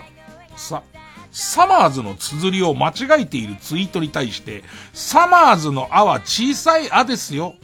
伸ばし棒はまっすぐではなく波線ですよ。みたいなリプライを片っ端から送りつけるサマーズ高越検定一級。いるよねすごいいるよねなんか、あのー、往々にして僕はこういうの嫌いですから、こういう、もうね、あの、裸の王様ですから僕はね。裸の、裸でじ、しっとり濡れている王様ですから。裸でしっとり濡れていて、そんなに遊んでもいないのに乳首が黒目の王様ですから。トランクスの端から右金玉が出ている王様ですから、こっちは。っていうね。もう多分そいつ王様じゃねえけどね。少なくとも、あの、多い継承者としては間違ったけどね、親がね。だから、なんかさ、リズム乗ってる時に、すげえこういうところの細かいところ言ってくる人って、すげえ親切な感じでいるけど、いいからっていう、ね。あの、お前に通じた時点でもういいからっていう、あの感じなんですけど、検定通ってると思わなかったですからね。まさかの検定なんですよ。えー、ペンネームシグサ、三平、三平ですの。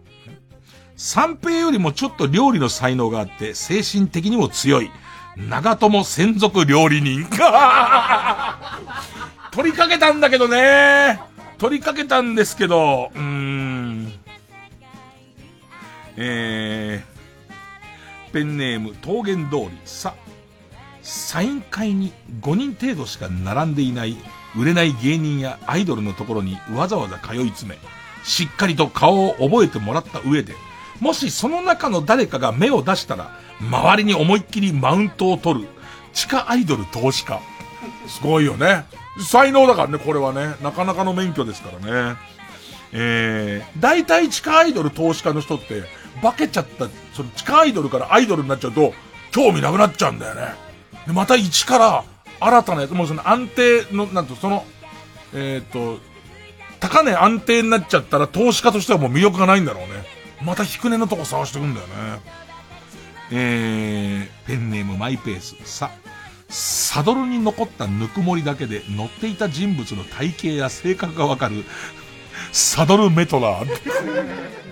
サイコメトラー的なね、頬を当てるんだけどね。駐輪場で頬を当ててると、じんわり浮かんできて。でいてすぐ後ろに持ち主が立ってて警察に追放されて、ほら合ってたっつって。同じ顔が頭浮かんでたからっつって。ペンネーム釧路ダンディ。さ、サザンを歌っても、モノマネ要素を完全にゼロにできる、サザンオールスターズ桑田抜き検定一級。めちゃめちゃ難しいよね。サザンをカラオケでうまく歌おうとしたら、俺ですら、多分俺ですら、ラララララララララなんて言えないですよ。そしたら、ラララララララララでしょ？ラッつっちゃできないのに。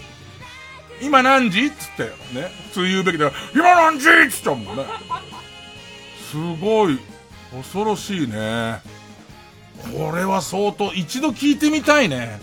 あのー、桑田抜き検定の上の方にいる人ってどれぐらいつまんない感じの、え、どんな気すんだろうね。全然桑田佳祐じゃないサザンオールスター、ナイトクラブでつったじゃん。ヘリーって言ったもんね。絵に全然点々ついてるもんね。絶対そうだよ。エリーって言えないもんね。えー、ペンネーム。言いにくいね、三菱。さ。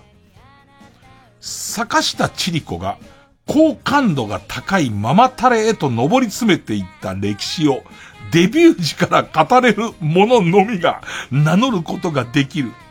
坂下千里子ヒストリーマスター。俺は結構できるよ。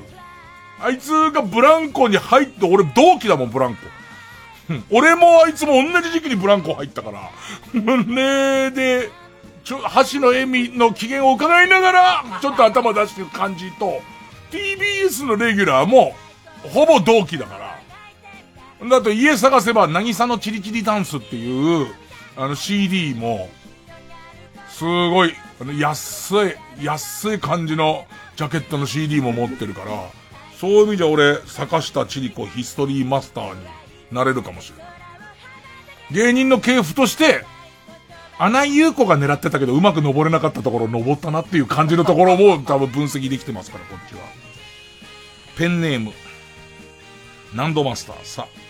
サークル系サンクスであったファミマの店舗を駐車場の雰囲気や看板の新しさから瞬時に判断できるサークル系ファインダー。だから、これは、だからファミマとかが集中して何件かあると、これとこれはいきなりファミマだけど、これサークル系サンクスだなっていうやつがいけちゃうんだよね。AM、PM ってなんだっけ ?AM、PM、これもわかんじゃん、きっと。ファミマ見て。あ、これ AP、AP っていう。ね。AP、ね、これサークル系サンクスみたいな。えー、ペンネーム背中にはいつも幸せのポップコーン。し、シダ未来の子役時代から結婚に至るまでを思い出し、一粒の熱い涙を流すことができる、立派になったねおじさん。資格じゃねえ。資格じゃねえよ。もう、あまりに応援しちゃってるから、普通結婚したりとか嫌だって思いますけども、そうじゃないですから。立派になったねっていう。ペンネーム島猫茶箱。し、シックスセンスという時に間違えてセックスセンスやシックスナインと言ってしまい、恥ずかしさでいっぱいの人に対して気づかないふりをしてあげる、言い間違いスルースキル検定。ね。分かってるからいいって。これ、これなんですよ。これなんですよ。分かってっからいいっていう。だって俺に通じてるんだもんっていう。ね。だってその、シックスナイン、本当にシックスナインだと思って言ってたら、ブルース・ウィリスって言葉出てこないじゃんって。絶対にブルース・ウィリスって言葉とついで出てる以上は、これはシックスセンスのことを言ってるんだっていう方ですよね。そこ、いや、今言ったよみたいな話するのは、別にそれは頭のいいことじゃないですから。ペンネーム、ペンネーム。このペンネームちょっと好き。ペニス保安官って書いてある。ラジオ深夜便にも同じ名前で出してみて。おそらくいつも読まれないから。えー、ペンネーム、ペニス保安官さんから、し、しこしこと聞いて、一番にうどんを思い浮かべる、綺麗な心2級。そうだね。やっぱ横島のやつが出ちゃうもんね。えー、ペンネーム終電万事、し、しのがね、交通事故にあったから、お金がすぐにいるんだよ。と、無作為に電話をかけ、お金をもらう、中尾中尾詐欺師。誰が当たったらそれくれんの？いきなり電話かかってきて。うん。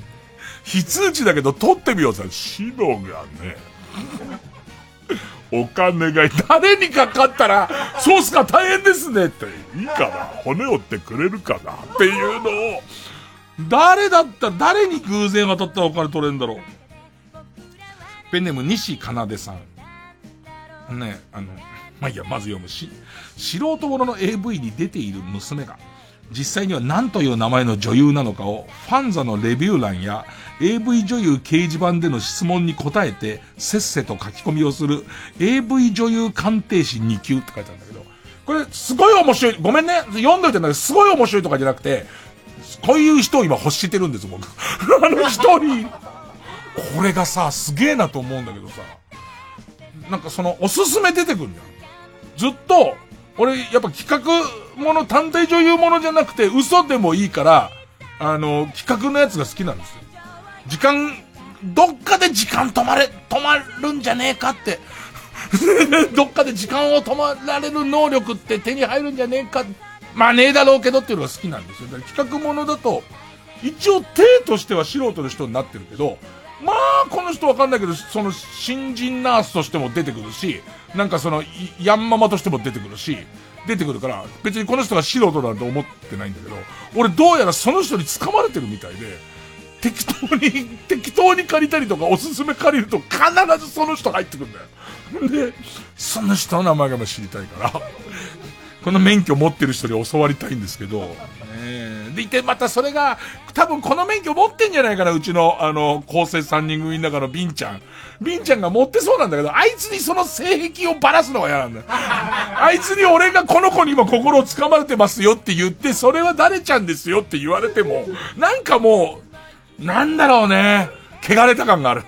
もうその、分かっちゃった上でのやつはね、もう多分、その、その人が俺の中のいい感じにすごい美人だったり、すごいスタイルがいいんじゃないんだけど、なんかこう、俺のツボにきっと入ってんだと思うんだよね。何を熱く語ってんだよ。こんなに熱くさ、その、52のおっさんが AV のこと語ったりとか、その、普通の人言わないような単語を言ってることの方が、ズームで誘われてオナニーしちゃうよりも、頭悪いよね。俺の方が。ね、絶対にね。えー、絶対、ラジオには出続けますけど。あれらしいよ。アメリカのいろんな州では、もうむしろ、あのー、こういうコロナ禍においてのセックスライフに対するガイドラインっていうのを出してて、ニューヨークとかは、テレビ電話で、主品を見せ合いましょうってニューヨーク州が推薦してるらしいよ。本当だよ、本当本当ニューヨーカーです ある意味。ね。えー、どこまで読んだ？っけえー、ペンネーム大自然守るし、ショーパブで受けている芸人がテレビでも通用するかを見極めるタレントオーラ鑑定士。ちょっとわかんないね。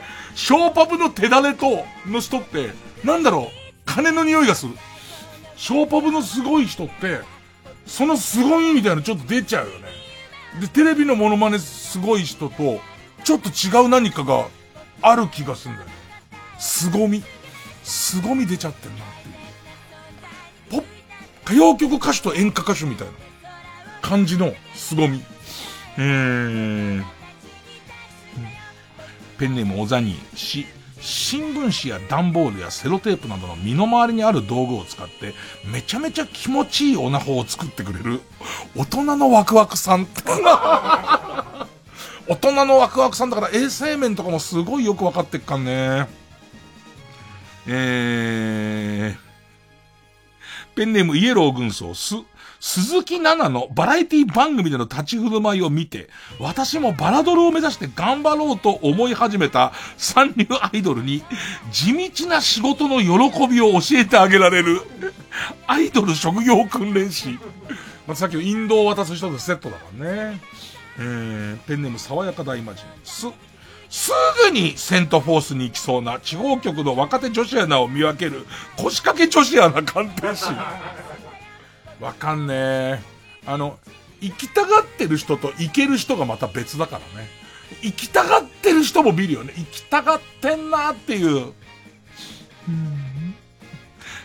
ペンネームジャガーノート。せ、世田谷ベースに憧れて、いい年をして自分の経済力の許容範囲を超えて、道楽に走るタイプのおじさんに、辛辣な言葉を浴びせ、現実を見せて懲らしめる、ドリームバスター2級。世田谷ベース見ちゃってね。で、所さんの経済力だから許されるやつじゃん。ね。あの感じをやりたくなっちゃうんだろうな。で、いろんなものをオークションで落札して首が回んなくなってくる感じっていうね。やっぱさ、下町のエジソンってダメじゃん。ね。エジソンはすごい発明するじゃん。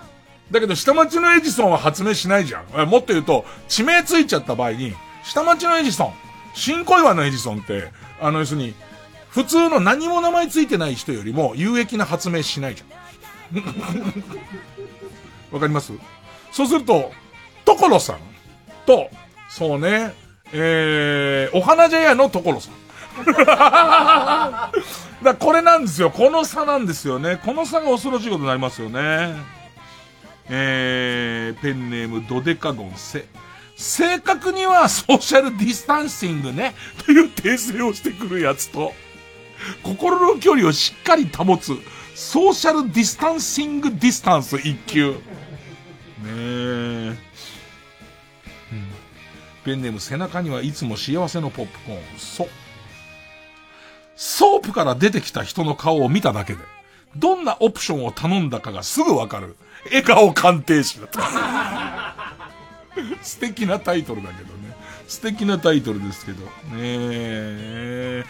うーん。肛門舐め行ったな。っていう、この、笑顔鑑定士だから。この試験が一級なのはよくわかんないですけどね。えー、ペンネーム、ソフィーと双子の姉妹。そう、それまでは特に音楽を聴いたことも映画を見たこともないが、ニュースでその有名人が亡くなったと知った途端に、急にその人の作品をレンタルしては、この人がどれだけすごかったか、どれだけ私たちに感動をくれたかと言い出す、ゴーストバスターズって。だいるよね、あの、亡くなった後でこの人好きになりましたの、なん、なんつうのかな。ジョン・レノンならわかるよ。ジョン・レノンはわかんないけども、好きになったらわかるけど、結構こう微妙なところの人いるよね。名前出すとなんか怒られそうだからやめますけど、これ、今、すごいキキキリンさんの本を読み始めた感じの人いるよね。今っていう、でいてその、遡ってキキキリンさんすごい、あの、心の死に遡ってしてる人いるよね。えー、免許としてはゴーストバスターズという免許になります。さあ、行きます。えー、闇四角に続いては、こちらのカルタです。すっとぼけ、古市、のりとし節カルタ。とぼけた顔してバンバンバンバンバンバンバンバンバンバンバンバン謎のさ、テレビで古市さん見てさ、小倉さんの横でなんかポロって言うじゃん。言ったやつ見て、あ古市さんっぽいって思うよね。だって古市さんなんだからそうだろうと思うけど。えー、作業です。ペンネームケイちゃんさ。サバンナヤギさんの、ブラジルの人聞こえますかって意味なくないですか？もし聞こえてても、日本語じゃ伝わりませんよね。せめてポルトガル語で聞いた方が良くないですか？でもさ、なんか、これ教えてあげてさ、ヤギくんが今度ポルトガル語の聞いてますか？覚えたらもうワンギャグいけるもんね。何それって言われて、いや、聞こえたらのために、ポルトガル語覚えましたっていうので、一つ成立するもんね。えー、ペンネームシグ。さ、サルゲッチュで、サルゲッチュの話する？古市さん。古市さんする？サルゲッチュで、猿を捕まえるのに、虫取り網ってコスパ悪くないですか？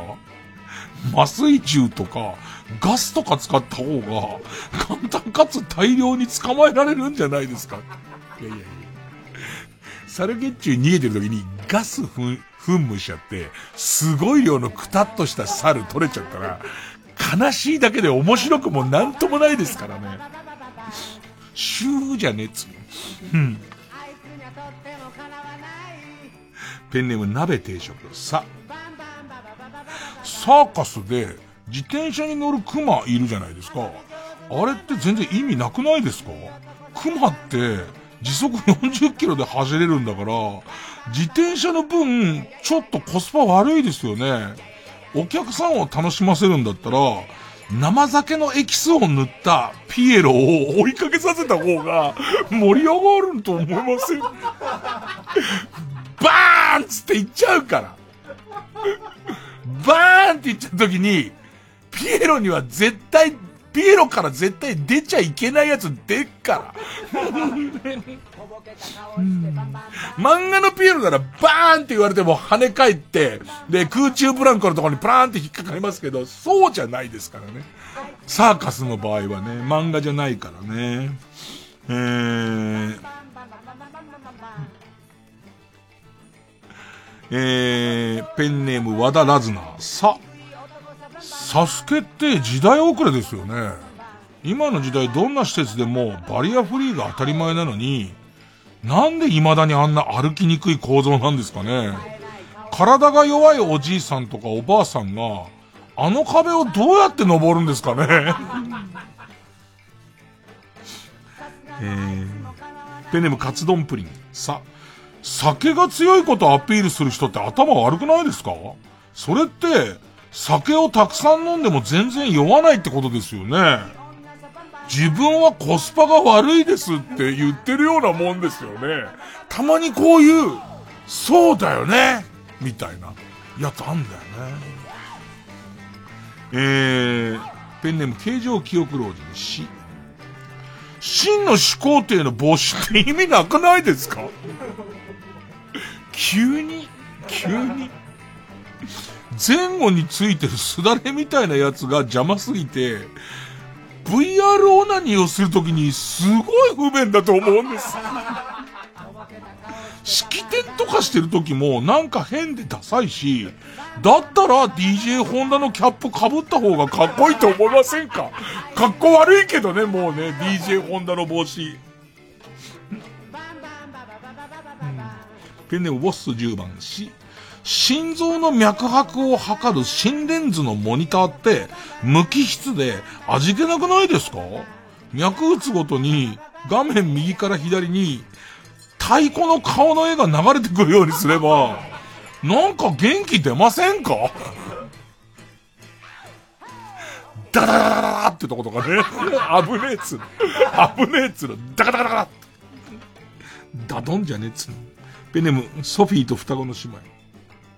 し、知らない人に誹謗中傷を受けたりすんのが嫌だから、ツイッターをやらないって、一茂さん言いますけど、誹謗中傷を書く場所がないから、塀に直接悪口を書かれちゃうんじゃないですか。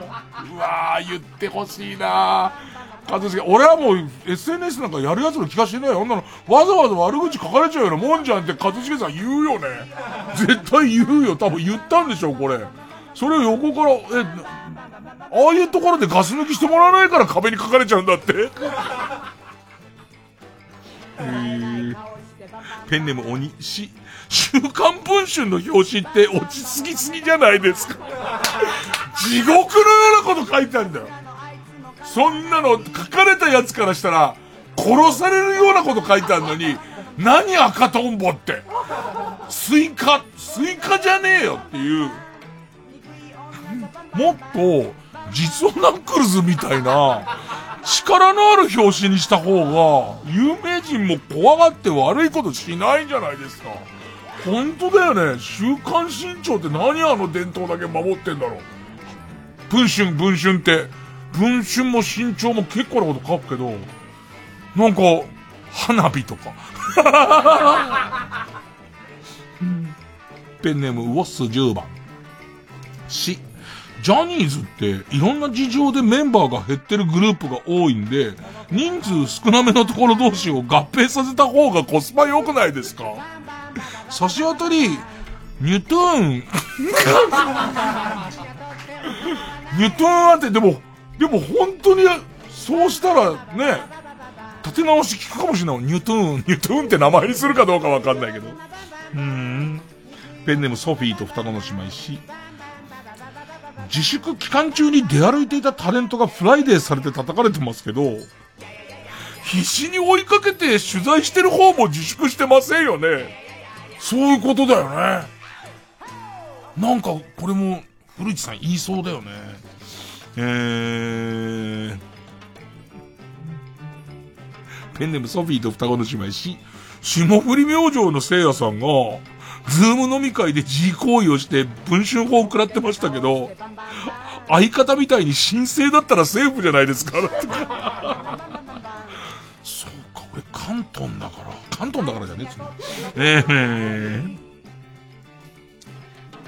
えー、サンチョス。3DS を折るより、高島ちさ子さんが、本当にゲームをやらせたくないなら、子供の腕を折った方が、良くないですか？自然に治るしだって。えー、ペンネームネズミ男。す、スズメの涙って言葉ありますよね。変えた方が良くないですか？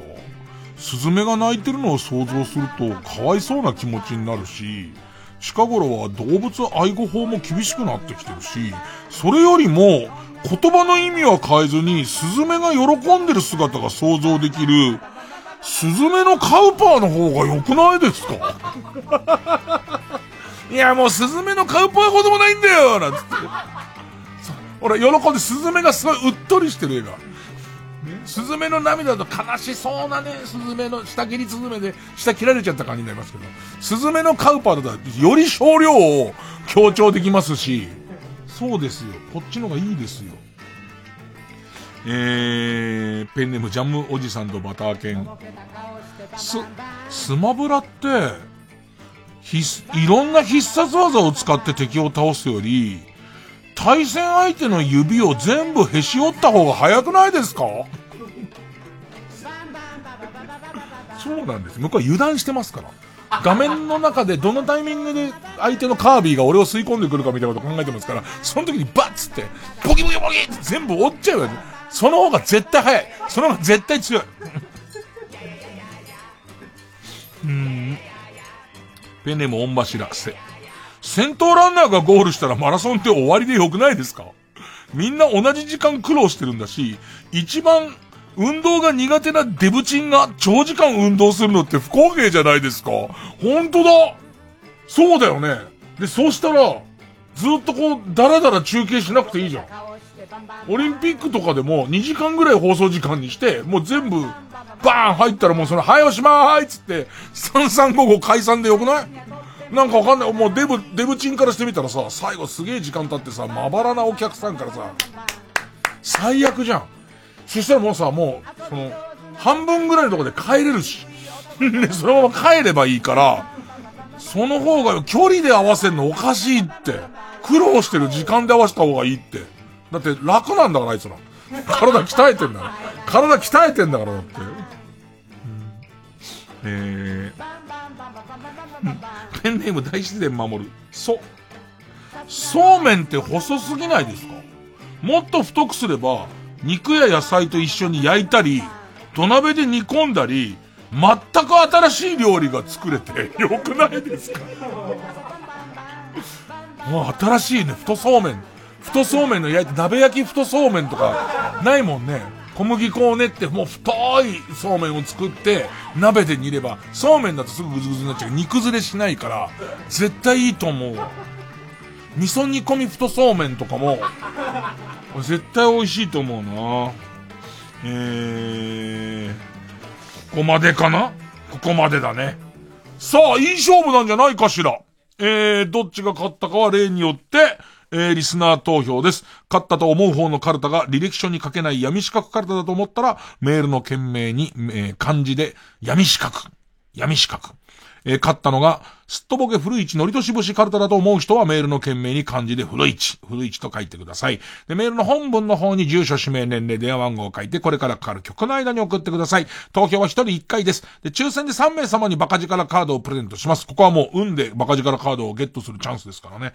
えー、メールアドレスは baka.tbs.co.jp baka.tbs.co.jp です。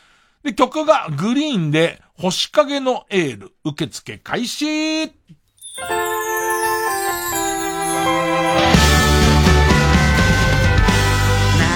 て生まれて響く命。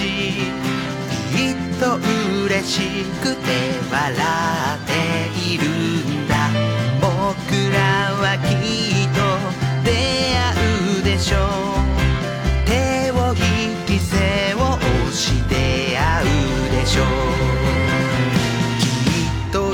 といつか今日の日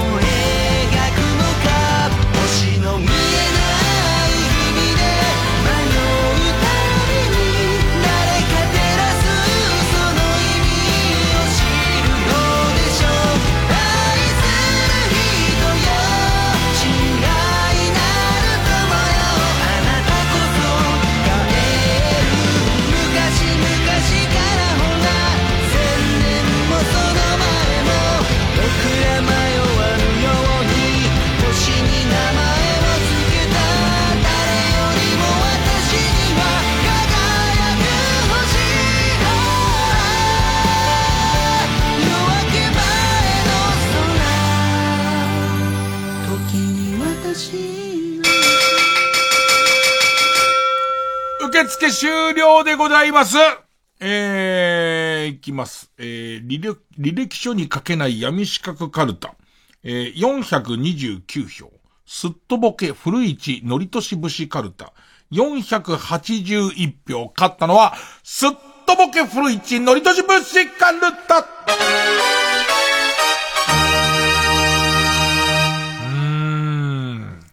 サルゲッチューってことが僕はもう好きでしたね。久しぶりにサルゲッチューのことを、ピポザル君のことを思い出しましたね。えー、ということで、えー、勝ったすっとぼけ古市のりとし節カルタは他行に進みます。で、えー、負けた履歴書に書けない闇四角カルタは予選ブロックに戻り引き続き作業の募集になります。ほんで来週のチャレンジャー、来週のチャレンジャーはこちら。俺のセブンルール6番目カルタ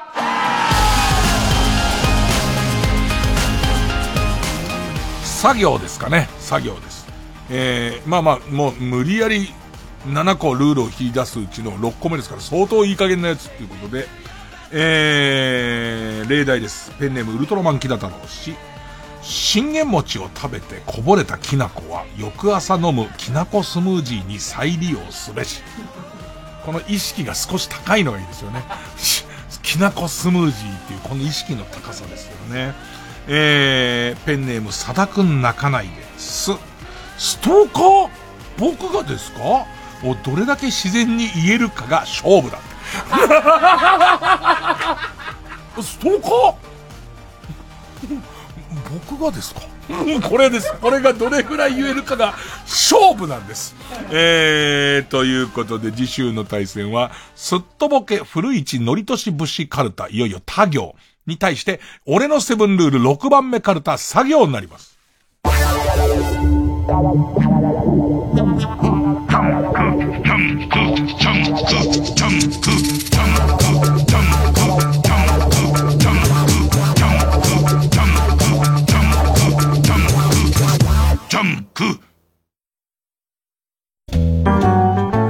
マグサ三浦淳です。伊藤マグサ成功です。この度東京国立博物館の東洋館だけにフォーカスした音声ガイドができました。その名も東博東洋館見聞録。ということでね。なるほど。えーまあ、マグサのことがね、これを聞いたらよくわかりますよ。そうだよね。そこを謎解いてもらうことと。ぜひぜひ。まあ、おじさん二人がってここには原稿には書いてあるけど、俺、もうおばさんだから。そこは言っとくわ。おばさんがいろいろ東洋館のことを見ながら雑談しているという模様を聞いてほしいということです。はい。ということで、詳しくはスマートフォンアプリ耳タブで聞いてね毎週金曜夜12時からのマイナビラフターナイトでは今注目の若手芸人を紹介しています。ゆうザトウイチ見て泣きます。すごい大人。空っぽだよ。入れてこい。マイナビラフターナイトは毎週金曜夜12時から。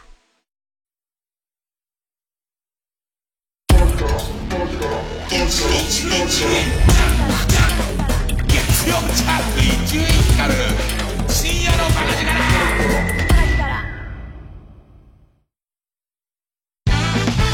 ここでキューバーズの全然今しかないをお聞きください。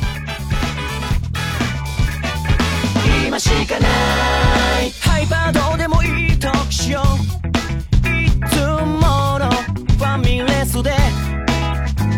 鬼のようにそこそこの味このパスタ大好き。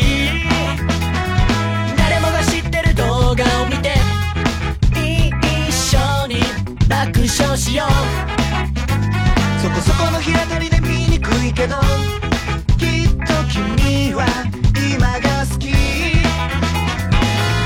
るところ聖地にしちゃおう。過去も未来も。喋るのは僕ら。ひな子だって君は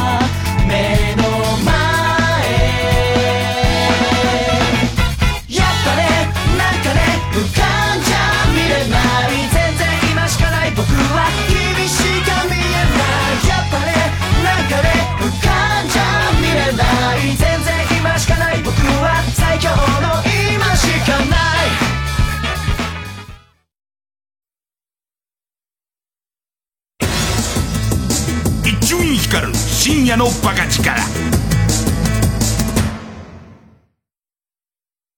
関取花のどすこい鎌倉散歩。関取花です。音声ガイドに特化したアプリケーションサービス耳たぶにて関取花のどすこい散歩ラジオが配信中。神奈川出身の私関取花と鎌倉に詳しいこと写真家の原田博先生で私のルーツである鎌倉をお散歩しながら歴史を学んでいく音声ガイド散歩です。鎌倉駅から若宮王子を通って鶴岡八幡宮に来たんですけども小学生の時とかに、まあ、お母さんと歩きながら、ここが若宮王子だよって言われてるその王子の字は普通に王子様の王子だと思って あそうなんだって思いながら歩いてます。何も知らなかったです確かに。だからその若宮だけがあって、はい。そこに参詣道ができたから若宮の王子なんですよね。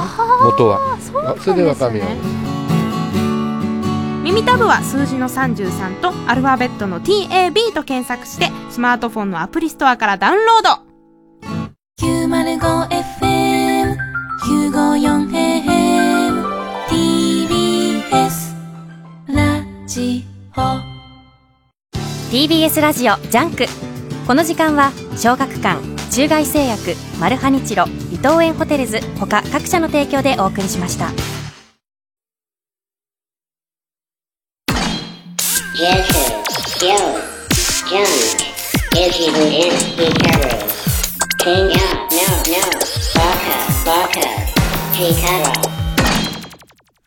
あの歌こう聞こえたらもうおしまいコーナー army crew. 1、2曲しか歌えないですけどね。まあ、聞こえちゃったんだからしょうがないってことですが。ペンネーム思い出のサンサロさん。えー元歌相川七瀬夢見る少女じゃいられないのこの部分。夢見る少女じゃいられない知ってる道路に出られない。右だろ左あれ？っつって。ここ大きい道路出るはずなんだけどなっていう。うん、えー、ペンネーム大井アパッチ。元歌中森明菜ディザイアーのこの部分。まさかさまに落ちてくさいよこれこういう風に聞こえた。マックスマサに見込まれたいな。今だけの、今だけのやつですよね。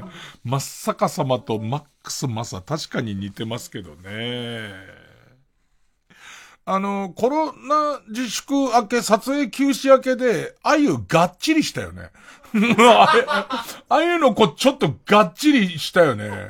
うんえー、ペンネームインドカレー、元歌ドンパン節のこの部分。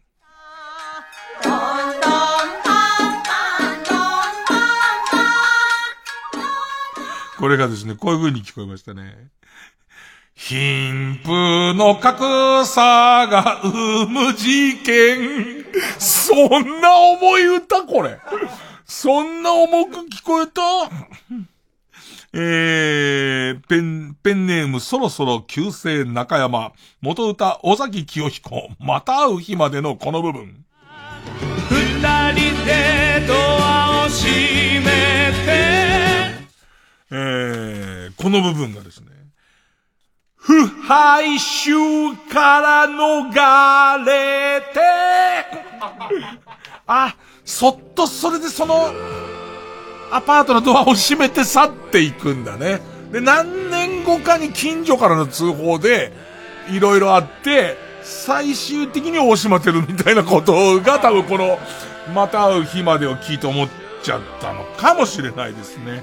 えー、ということでまたバカなことばっか言ってますけどね。えー、オナニーぐらいは自由にできる世の中であってほしいですよね。えー、心から。おやすみなさい。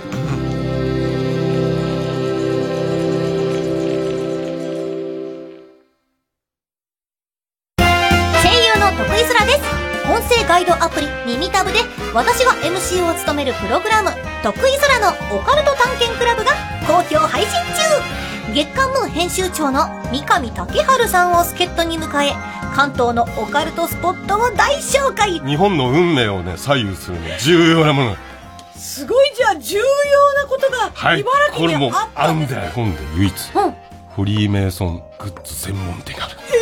えー、なんかグッズって何ですか？何が抱き枕とかですか？音声ガイドアプリ耳タブは誰でも簡単にダウンロードできますので、ぜひ聞いてくださいね。90.5MHz TBS ラジオ。月曜午後9時30分より放送中。かまいたちの「ヘイタクシー」番組グッズは絶賛販売中。信じてください !3 時です